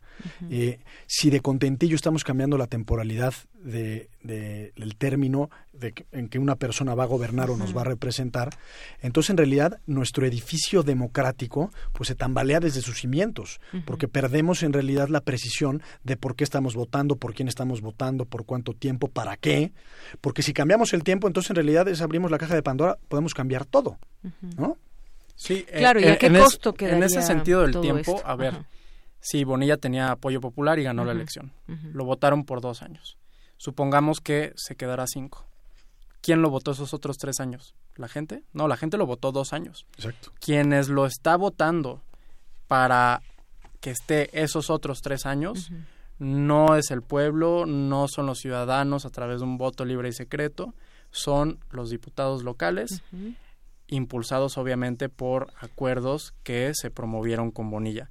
Entonces yo pienso que esos tres años no serían unos tres años de un gobernante electo uh -huh. democráticamente, sino de un gobernante autoelecto autoelecto con su grupo político y con los que logró convencer a que se subieran a ese carro. Claro, y pero eso consulta, ese gobierno ya no sería democrático. Eh, y esta consulta quizás lo que los que votaron a favor, que fueron 50 mil de este padrón de más de dos millones de personas, pues digan sí, a lo mejor yo no tengo problema estos cinco años, pero qué pasa con toda la gente que en su momento votó, pero que ahora no participó. Quizás votaron por él, pero no les gusta esta transgresión a la ley y dicen bueno pues es más importante tener las cosas dentro del marco de la ley que hacer este tipo de, de, situaciones. Puede, pero aparte ni siquiera en esta consulta se demostró esa simpatía o esa posibilidad, ¿no? Aunque esté fuera de la ley, la consulta no sé, no hubo esa votación eh, pues numerosa, copiosa, que diera una posibilidad de entender también lo que sucede en la sociedad, que eso es algo también muy importante. ¿Qué va a pasar los siguientes años con esa gente que estará gobernada por Jaime Bonilla Valdés en estos términos de, de, de la ley? Y esto, como decíamos, sienta un precedente importante, para bien o para mal. ¿No? Pues sí, fíjate que uh, recientemente platicábamos de la desaparición de poderes. Uh -huh. Una de las premisas que prevé la ley reglamentaria del artículo 76 en la materia es que un gobierno exceda, un gobierno local exceda la temporalidad de su mandato de forma inconstitucional. Uh -huh. Entonces, si, si Bonilla insistiera eventualmente en seguir siendo gobernador, aun cuando la Suprema Corte diga que no fue constitucional uh -huh. la reforma al artículo transitorio, pues entraría en el supuesto precisamente de desaparición de poderes. Por eso es que es tan importante los contrapesos y los controles recíprocos de poder en, en una democracia. Así es. No, y además, eh, más allá de que ahorita tenga popularidad y que la gente, incluso si se llevara a cabo una consulta popular de manera correcta y que votara en su favor, tenemos que pensar no solo en este caso. Nuestras leyes las diseñamos para que eh, prevean lo que va a suceder en el tiempo, en todas las ocasiones, no para una persona que se llama eh, Bonilla, ni para una persona que tiene otro nombre. Las leyes se hacen para que el ciudadano que, al, al que le quede el saco le apliquen. Entonces, queremos diseñar una democracia en la que los gobernantes llegan y si son muy populares pueden ampliar su mandato, yo creo que ante esa pregunta la mayoría de los ciudadanos dirían que no. O sea, a pesar de que en el caso de Bonilla sí quieren que se quede cinco años, yo pienso que la mayoría no queremos una democracia en donde los gobernantes puedan prolongar su mandato de el manera indefinida, claro. Así es. Bueno, pues se nos acaba el tiempo. Yo les quiero agradecer mucho porque creo que esta, escucharlos nos amplía mucho lo que lo que está en juego en este caso, en ese estado y a nivel país. No solamente es un tema de ese estado que se ve por allá en el norte y ahí queda, sino que es, como decíamos, algo que va a sentar un precedente. ¿Cuánto tiempo se va a llevar esta discusión ahí en la Corte, que posiblemente llegue o no? Pues no lo sabemos, no sé cuáles más o menos puedan ser los tiempos, pero pues es importante darle seguimiento, así que les agrego, les agradezco muchísimo el que hayan estado aquí con nosotros. muchas gracias. gracias a Gonzalo Sánchez de Tagle y a Miguel Alfonso Mesa. Muchas gracias y continuamos. Para ustedes, algunas frases del periodista ejemplar Miguel Ángel Granados Chapa.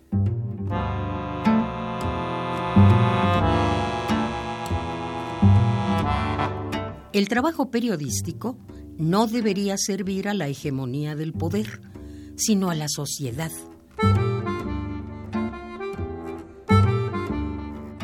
Los periodistas no pueden ni deben ser socios de los políticos.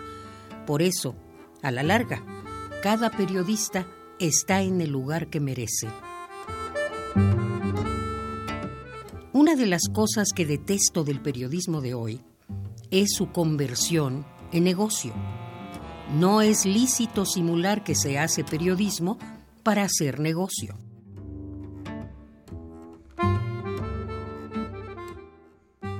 La censura es a veces empresarial, a veces gubernamental, a veces simulada, a veces directa.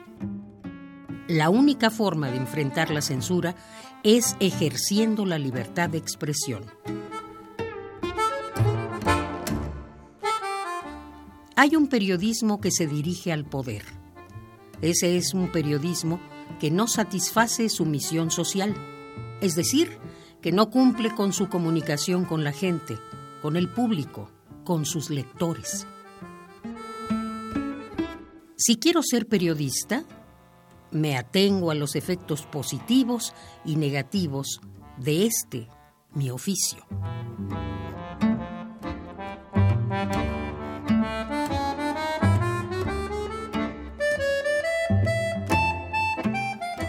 Granados Chapa afirmaba que los cambios los construía la gente, pero que había periodistas y medios que podrían ser un factor de cambio si se sintonizaban con el cambio mismo. Congruente con estos pensamientos, su ejercicio profesional y sus textos cotidianos en plaza pública fueron justamente eso, acompañantes de las transformaciones del país.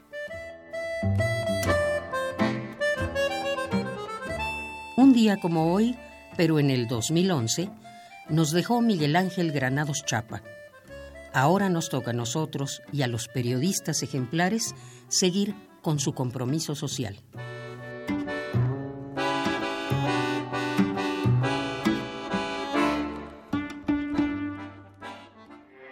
Porque tu opinión es importante, síguenos en nuestras redes sociales, en Facebook como Prisma RU y en Twitter como arroba PrismaRU. Queremos escuchar tu voz. Nuestro teléfono en cabina es 55 36 43 39.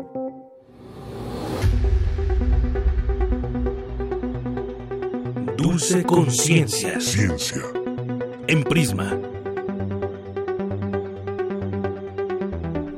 pues ya llegó la hora de la ciencia con Dulce García que nos acompaña ya aquí en cabina. ¿Qué tal, Dulce? Muy buenas tardes. Deyanira, buenas tardes a ti al auditorio. Pues muy bien, eh, el día de hoy vamos a platicar sobre eh, la fisioterapia que se aplica a personas con síndrome de Down. Esto lo hacen en la Escuela Nacional de, Estudios Superiores Unidad León y eh, vamos a platicar con la maestra Cristina Carrillo Parado. Eh, ella es académica de la clínica de fisioterapia y pero antes de eso vamos a escuchar la siguiente información.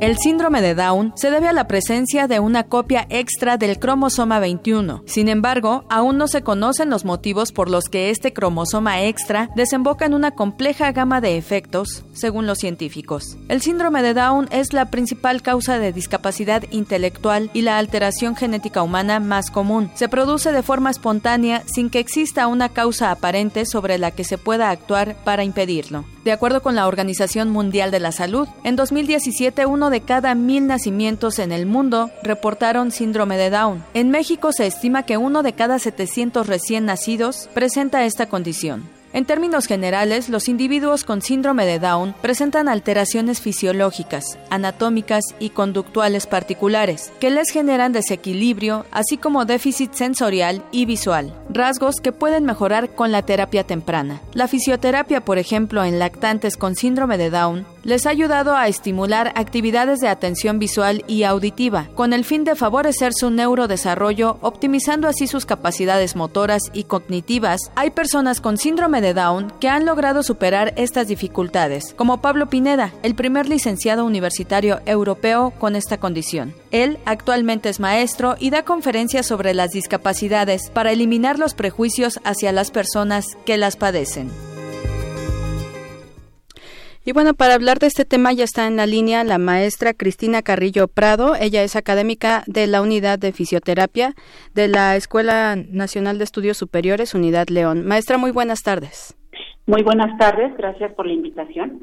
Gracias por aceptarnos la llamada, maestra. Y bueno, un poquito entender el día de hoy eh, la, el síndrome de Down, cuál, cuál es la diferencia entre lo que se concibía en un principio y lo que se concibe ahora, y eh, cuáles son las dificultades, digámoslo así, que puede tener estas personas para desarrollarse en, en la sociedad.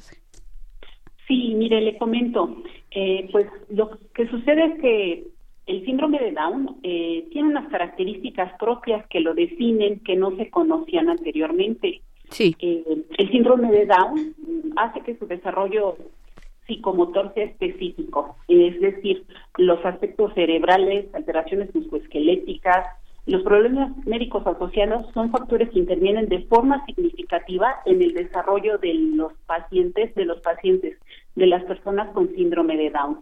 Sí. Eh, eh, estos factores intervienen incluso de forma más significativa en su desarrollo psicomotor, eh, por citar un ejemplo, a lo que se relaciona a la temporalización de la adquisición de los ítems, como en la calidad de movimiento. Voy a poner un ejemplo. Eh, por ejemplo, los pequeñitos, un, lo que es la norma, un pequeño que no cursó con síndrome de Down, que no hubo factores de riesgo o algún síndrome, en general consolidan, controlan la cabecita entre los tres y cinco meses de edad. Un pequeño con síndrome de Down, dadas las características presentes en el pequeño, no nos extraña que logre y consolide el control de la cabeza a los ocho meses. En general, un pequeño que no cursó con algún síndrome o algún factor de riesgo camina entre los 11 y 15 meses. Y tenemos casos con pequeñitos con síndrome de Down dependiendo del grado de hipotonía o la hiperlaxitud ligamentaria que a veces alcanza la marcha hasta los 27 o 36 meses. Entonces, eh, básicamente, eh, entre otras cosas es esto. Eh, ahora, entre los principales objetivos de la atención temprana, sobre todo hablando de estos pequeñitos, es optimizar y acompañar el curso del desarrollo del niño con síndrome de Down, potenciando sus capacidades, tomando en cuenta la individualidad que le acabo de comentar. Sí. Eh, hay pequeños que tienen una discapacidad mental mayor respecto a otros pequeñitos. Sí, eh, ¿cómo es este trabajo que se realiza en la Enes León? Eh, por ejemplo, usar fisioterapia con ellos a diferencia de con una persona normal, vaya? Mire, le voy a explicar incluso el proyecto que tenemos, porque todo surgió por un paciente, una paciente eh, que trajo a su pequeño, incluso ellos tienen una página, se llama Cambiando Miradas, y nos invitaron a lo que es la ENES eh, León UNAM al ver los resultados óptimos que había alcanzado su pequeñito. Este pequeñito, recuerdo, caminó a los 22 meses de edad, si no me equivoco. Eh, fue un pequeño que fue apoyado por sus padres, por supuesto, por la familia en sí, y siguiendo las indicaciones que trabajó con nosotros, eh, las indicaciones terapéuticas, donde nosotros básicamente le enseñamos al pequeñito a realizar los movimientos de manera adecuada Dado que tienen estos pequeños, esto que le comenté anteriormente, esta hipotonía general y una hiperlaxitud ligamentaria, pues les, les es más eh, eh, complejo eh, realizar unos movimientos adecuados y su calidad de movimiento a veces es pobre. entonces, pues este pequeño fue intervenido de manera temprana, incluso trabajamos con él una técnica que se llama neurohabilitación, que estimula conductas únicas y propias en el ser humano que favorecen lo que es la locomoción. Pero no solo trabajamos eso, eh, nos interesa eso que comentó usted inicialmente, la atención. No nada más nos interesa aquí en Lenés León, eh, este programa que tenemos TRI 21, eh, que nos autorizó nuestra titular, la doctora Laura Costa, el, la cuestión fisioterapéutica. También eh, intervenimos con los pequeñitos. Está en la clínica de odontología y la clínica de optometría que igualmente ofrecen sus servicios. Sí, este, maestra, más una terapia de este tipo, más o menos, ¿cuánto puede durar? ¿O va por etapas o ya es de por vida? No, mire, eh, sobre todo lo que buscamos nosotros y lo que se busca mucho en la medicina es la prevención. Lo buscamos incluso aquí ubicando optometría, odontología y fisioterapia. Todo tiene que ser de preferencia prevención. ¿Qué me interesa en fisioterapia? La calidad de, de movimiento y habilidad. En, cuestiones oculares, el estado visual y ocular, eh, los estímulos visuales adecuados, proporcionárselos. Y, por ejemplo, en odonto es la, lo que es la preservación de la salud bucal y la higiene y buena y buena este buenas técnicas de alimentación entre otras cuestiones. Ahora retomando la pregunta que usted me comentó, eh, piense que es intensivo durante el primer año, sí, eh, pero la verdad es que se ven los resultados al año y medio de vida, o sea, desde el inicio se ven resultados como el pequeño, sus movimientos son más fluidos, eh, tiene un tono muscular mejor, se le dan indicaciones puntuales y precisas para estos pequeñitos. No eh, hay infinidad de recursos en otras instituciones o personas que se dedican a trabajar con niños, pero a veces desconocen las condiciones propias y características de estos pequeñitos. Y pues a veces eh, los papás por hacer el bien eh, pues a veces incurrimos en, en, inscribir a nuestros pequeños en cuestiones que no corresponden. Claro, eh, perdón que la interrumpa maestra, seguimos este, platicando del tema, más adelante por supuesto que la volvemos a invitar, este, por hoy se nos acaba el tiempo ya maestra. Le agradezco. Muchísimas gracias por su tiempo y por la información que nos proporcionó. Hasta pronto, buen día. Hasta pronto. Deyanira, pues el tema bastante importante, la verdad. Claro que sí, eh, Dulce, quizás podamos en otro momento puedas conversar con la doctora porque este tema sin duda pues es interesante también cómo desde la investigación se están haciendo cosas a favor, por ejemplo, de niños o personas con síndrome de Down. Y sobre todo preventivo. Bueno, ya nada más dejo esta frase y cerramos. Adelante. Tienes una cita con un científico. Antes pensábamos que nuestro futuro estaba en las estrellas, ahora sabemos que está en nuestros genes. James Watson. Nos despedimos. Gracias, Dulce. Gracias al todo el público. Hasta mañana.